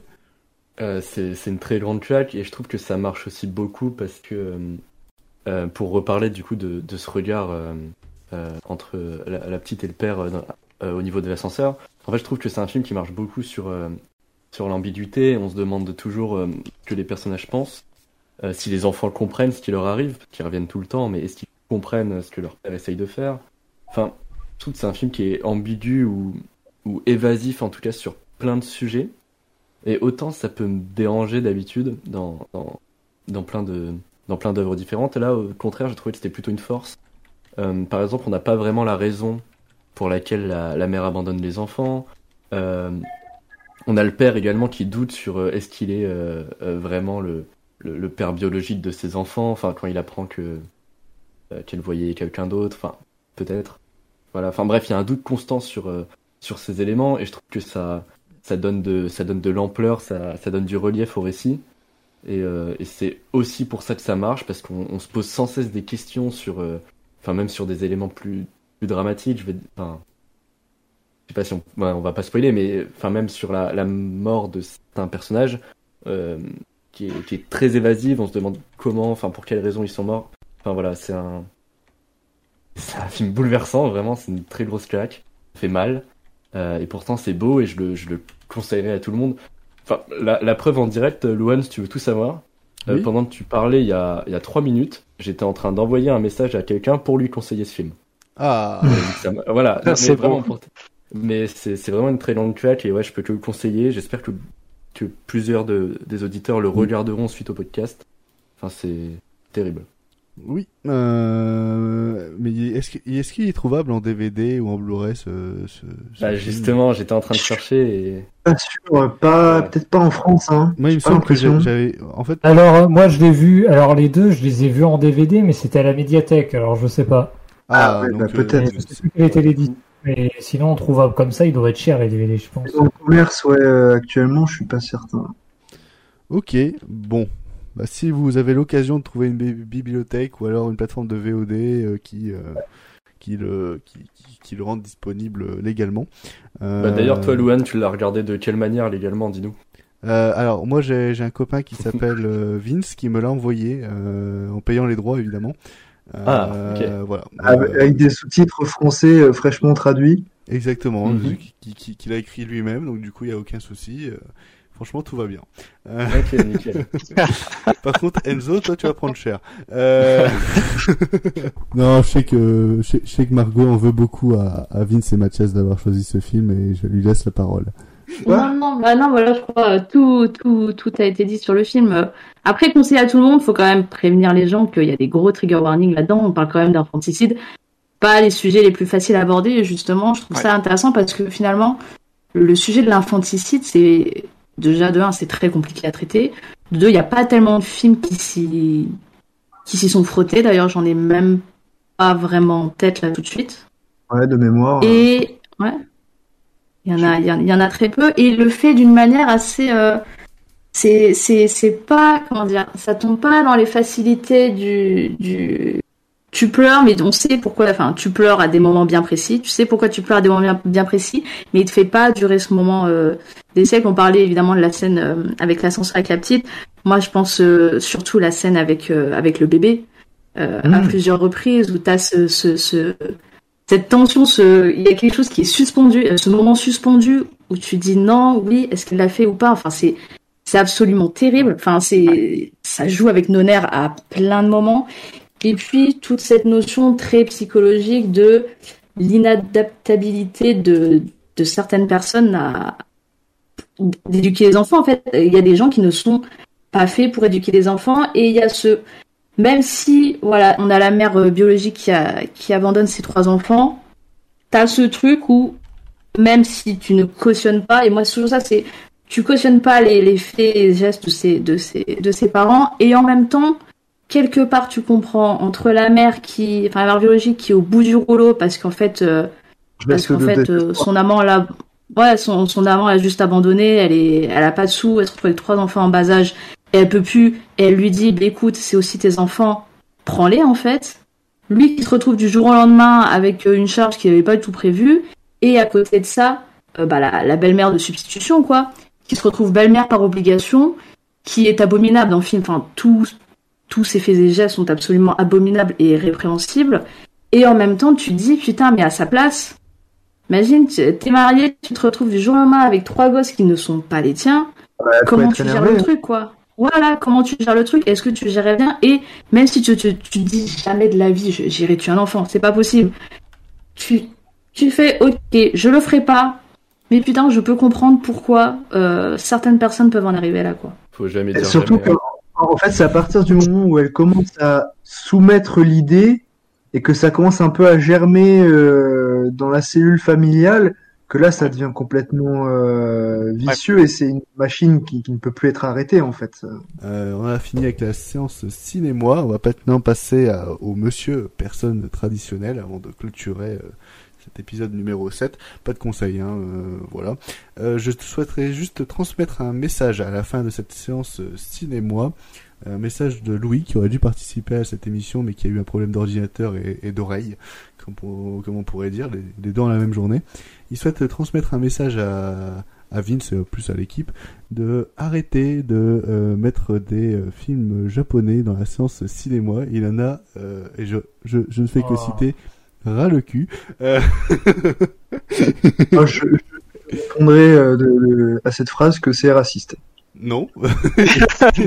Allez. tu, sais, tu sais que quand il m'a dit ça, j'ai dit si tu le dis à Vince, il, a- il va se dire la même chose. Et lui a dit mais non. En sept épisodes, il y a cinq films japonais et deux films français, dont Au revoir Balthazar, au hasard Balthazar, qui m'a fait chier. Ah. Eh ben, eh ben, si, si je gagne, je mettrai un film chinois. Voilà. Ce sera pas japonais, il pourra pas se Allez. Non, il a dit asiatique. Il a dit asiatique, mais moi j'ai dit euh, comme un con japonais. Mais euh, c'était asiatique en général. C'est pour cela que dans le Monsieur Personne, celui qui vaincra, celui qui gagnera ce Monsieur Personne ne pourra pas choisir un film asiatique, euh, histoire de respecter les contraintes Pas de de Louis. Euh, et également parce que le l'épisode prochain sera aura comme thème sur la plage et je vois déjà venir ces petits euh, gourgandas et leurs films euh, sur la plage par Takeshi Kitano ou autre. Donc euh, Ah bah ouais, putain, carrément. voilà pour éviter euh, d'avoir que de l'asiatique pendant tout un épisode. euh, le, le, film asiatique est interdit pour. euh, On le fera euh, sans Louane et Louis, t'inquiète Vince. Ouais. C'est ça. Faites votre émission pirate, vous faites ce que vous voulez. Comment oses-tu me tourner le dos? Esclave Tu vas retirer ton casque et me dire comment tu te nommes. Je m'appelle Thérèse. Je t'encule, Thérèse, je te prends, je te retourne contre le mur, je te baisse par tous les trous, je te défonce, je te mets, Thérèse, je... Il paraît que t'as des propos intolérables. Où il n'y a pas de tolérance. Pour les auditeurs, vite fait, je pense à un film. Ils doivent me poser des questions. Je peux répondre par oui ou par non. À la limite, je peux rajouter quelques petits détails, mais c'est majoritairement par oui ou par non. Euh, ils ont des questions interdites de leur côté. Et le vainqueur bah, peut choisir le film de la prochaine émission. Euh, on va faire dans l'ordre de la table Discord. hein. Euh, On va commencer par Jack, finir par Enzo et revenir par, par Jack. Et bah, c'est parti. Hein. Jack, je t'en prie, première question. Attends, je suis en train de réviser les règles parce que je t'avoue que c'est compliqué là. Ah, mais ça va, Euh, Euh, c'est- pas la première fois que tu participes en plus. J'ai participé à la première émission, hein, je te Ah oui, rappelle. oui, C'était il y a. Ah ouais. Aïe, aïe, aïe, aïe, aïe. Non, vas-y, je, je passe mon tour. En vrai, je passe mon tour là, le temps que je me laisse inspirer parce que. Ah oui, j'ou- Vas-y. j'oublie- j'ai oublié de dire, vous avez trois propositions et vous pouvez euh, les donner à n'importe quel moment. Vous pouvez même interrompre une personne dès que vous C'est ça, c'est ce que je me demandais, ouais, ok. Voilà. Euh, Ok, non, vas-y. Vas-y. Euh, Est-ce que c'est un film sorti il y a moins de 5 ans? Euh, tac, tac, tac, tac, tac. euh, Non, en plus. Est-ce que c'est un film américain? Euh, tac, tac, tac, tac, tac. euh, Américain, oui. Euh, Est-ce que le réalisateur est encore actif? Euh... Euh, Mhm. Alors attendez, je vais quand même vérifier. Il se peut qu'il y ait un Ah. petit piège. Il se peut qu'il y ait un petit piège. Actif, c'est 3 ans max. du C'est hein, ça, actif c'est 3 ans max.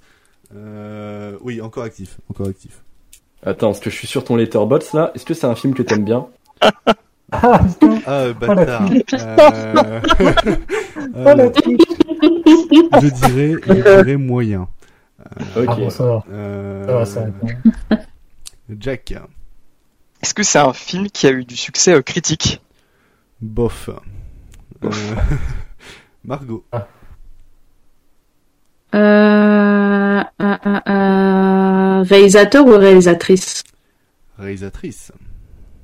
Ah putain. Euh... Ah. euh, Est-ce que- Ah, euh. Est-ce que c'est un film des années 2000 Euh, donc de- entre 2000 et 2010. Et c'est ça. Non. Ok. Vince. Euh, attends, la première question de Margot, quand elle te demandait si c'était euh, sorti il y a moins de 5 ans, tu t'a- t'avais répondu Je dis oui ou non plus. J'ai Plus, plus, dit plus que dit. 5 ans. Plus. Pense 5 qu'on ans. sur du 2010-2020 du coup. Euh, Je sais pas. On va poser la ok. question. mais- Est-ce que ah est-ce que l'ac- un des acteurs du film, c'est un acteur secondaire, je précise, Mhm. a joué dans Les Gardiens de la Galaxie Oh putain, mais là tu me saoules. Euh...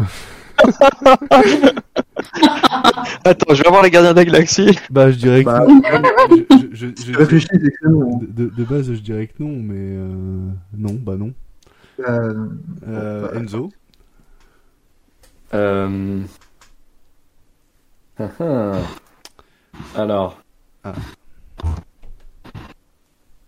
Je passe. Attends. Allez, là tu passes. Jack, Euh, c'est un film qui a été euh, récompensé? euh, bonne question. Euh, Alors quand je dis récompensé, je sous-entends euh, pas, les, pas forcément les Oscars, mais euh, pas un prix paumé euh, dans un festival, tu vois. euh, il a pas été. Euh, Il a été primé. Il a pas été primé, non. Pas été primé. Non, bah je, je vois pas ça sur Wikipédia, donc euh, pour moi non. Ok, ok, ok. Euh, Margot. Est-ce que dans ce film, enfin, le casting du film est-il majoritairement masculin ou féminin Euh, euh, féminin. Une Très bonne question. Euh, Mathias. Euh, je vais proposer un film. Oh putain. Sans c'est trois chacun, hein, c'est ça C'est ça, c'est ça. Euh, Je vais proposer Bird Box. C'est faux. C'est pas ça.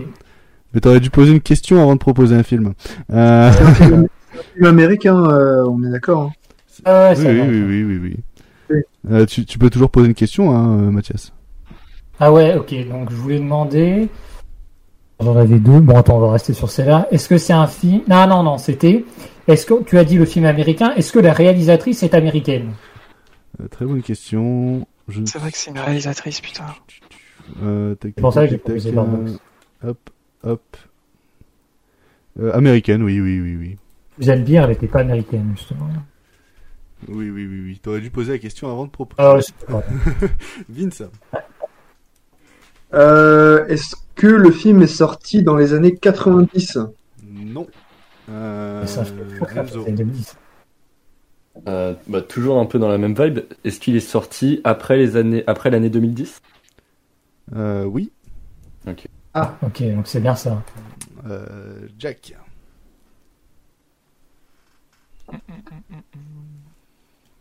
Là, je sèche. hein. Tu peux dire tu passes, hein.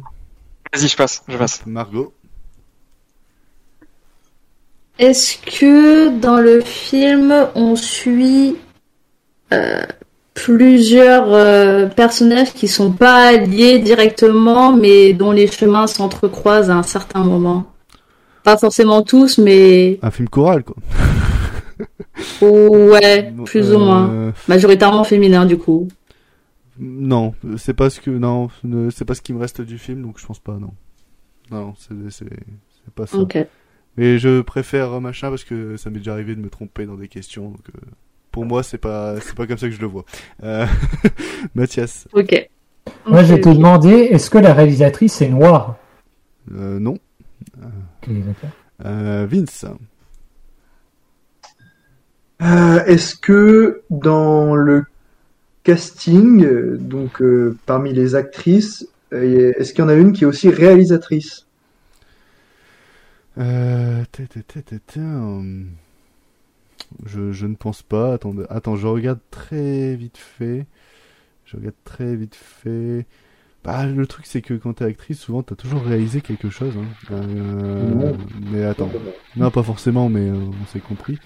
Euh, bah, je dirais. Je dirais non. Je dirais non, mais ça se peut qu'il y ait un nom qui me passe à la trappe. Ok, bon bah si tu dis non, c'est pas le film auquel je pensais. de toute façon. Euh, Enzo. Euh, Est-ce que le film c'est euh... Proposition. putain, ouais, c'est ça. Tu veux que je pose une question avant? Ah bah, c'est ce que je te recommande, mais. Euh... Attends, j'ai un doute. Au moins, tu gâches pas une cartouche, hein. euh. C'est le titre de ma set tape, mais. Ah oui, c'est vrai. Ah. Euh... Ah putain, attends, j'ai un doute de fou. Euh... Dépêche-toi, sinon je passe à Jack. Vas-y, vas-y, passe, attends. Bon bah, Jack. J'ai une idée, mais attends, vas-y, passe. Non, mais attends, je suis toujours aussi paumé, moi. Oh mon dieu. On joue à trois en fait, hein, euh, Margot. Ouais, moi, j'ai une question. euh, on peut interrompre juste pour proposer le film, pas pour proposer une question Oui. comme ça. Ah oui, oui, d'accord. Ah ouais, je me, je me base là-dessus aussi. ouais. Il faut que je sois- ok. Euh, bah, ma- Margot, du coup. Est-ce que le film est passé à Deauville? Ah, la bonne question. Ah, la bonne question. Tac, tac, tac, tac, tac. Je ne pense pas, c'est pas marqué sur Wikipédia. Louane ne l'aurait pas vu, du coup. Ah, ta gueule. Euh... Non, bah non, c'est vrai. J'avais-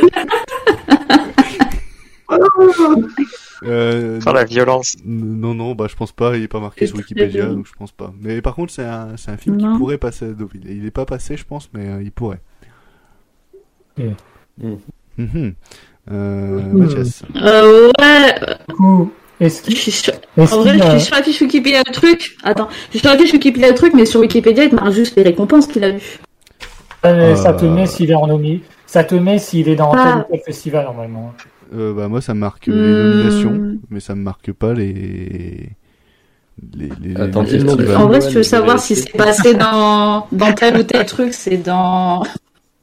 C'est. Va sur Allociné. Ah, allez, vas-y, vas-y. Je vais aller sur Allociné pour être plus précis. Tu veux que je présente l'émission à ta place ou comment ça se passe sinon euh Au bout d'un moment, ça fait euh, 2h30 qu'on enregistre. euh, Excuse-moi d'être euh, à sec. C'est aussi C'est très- Ne pas rebondir, ne pas rebondir. Ne pas rebondir. Même moi, j'ai évité. hein. Alors, à te dire. Tac, tac, tac. euh, bah, j'en ai pas l'impression, hein. Ok. J'en ai pas l'impression. Après, ça se peut, comme je dis, ça se peut. Mais c'est un film qui, qui passerait bien à Deauville, donc euh... voilà. Euh, Mathias. Du coup, est-ce qu'il y a, est-ce qu'il y a Laura Dern dans le film? Alors, euh... je regardais, je regardais, je regardais. Non. Je précise que si elle aurait été euh, actrice principale, euh, j'aurais dit non aussi. Oui, oui. Non, mais du coup, ça élimine le film auquel je pensais. Ok. ok.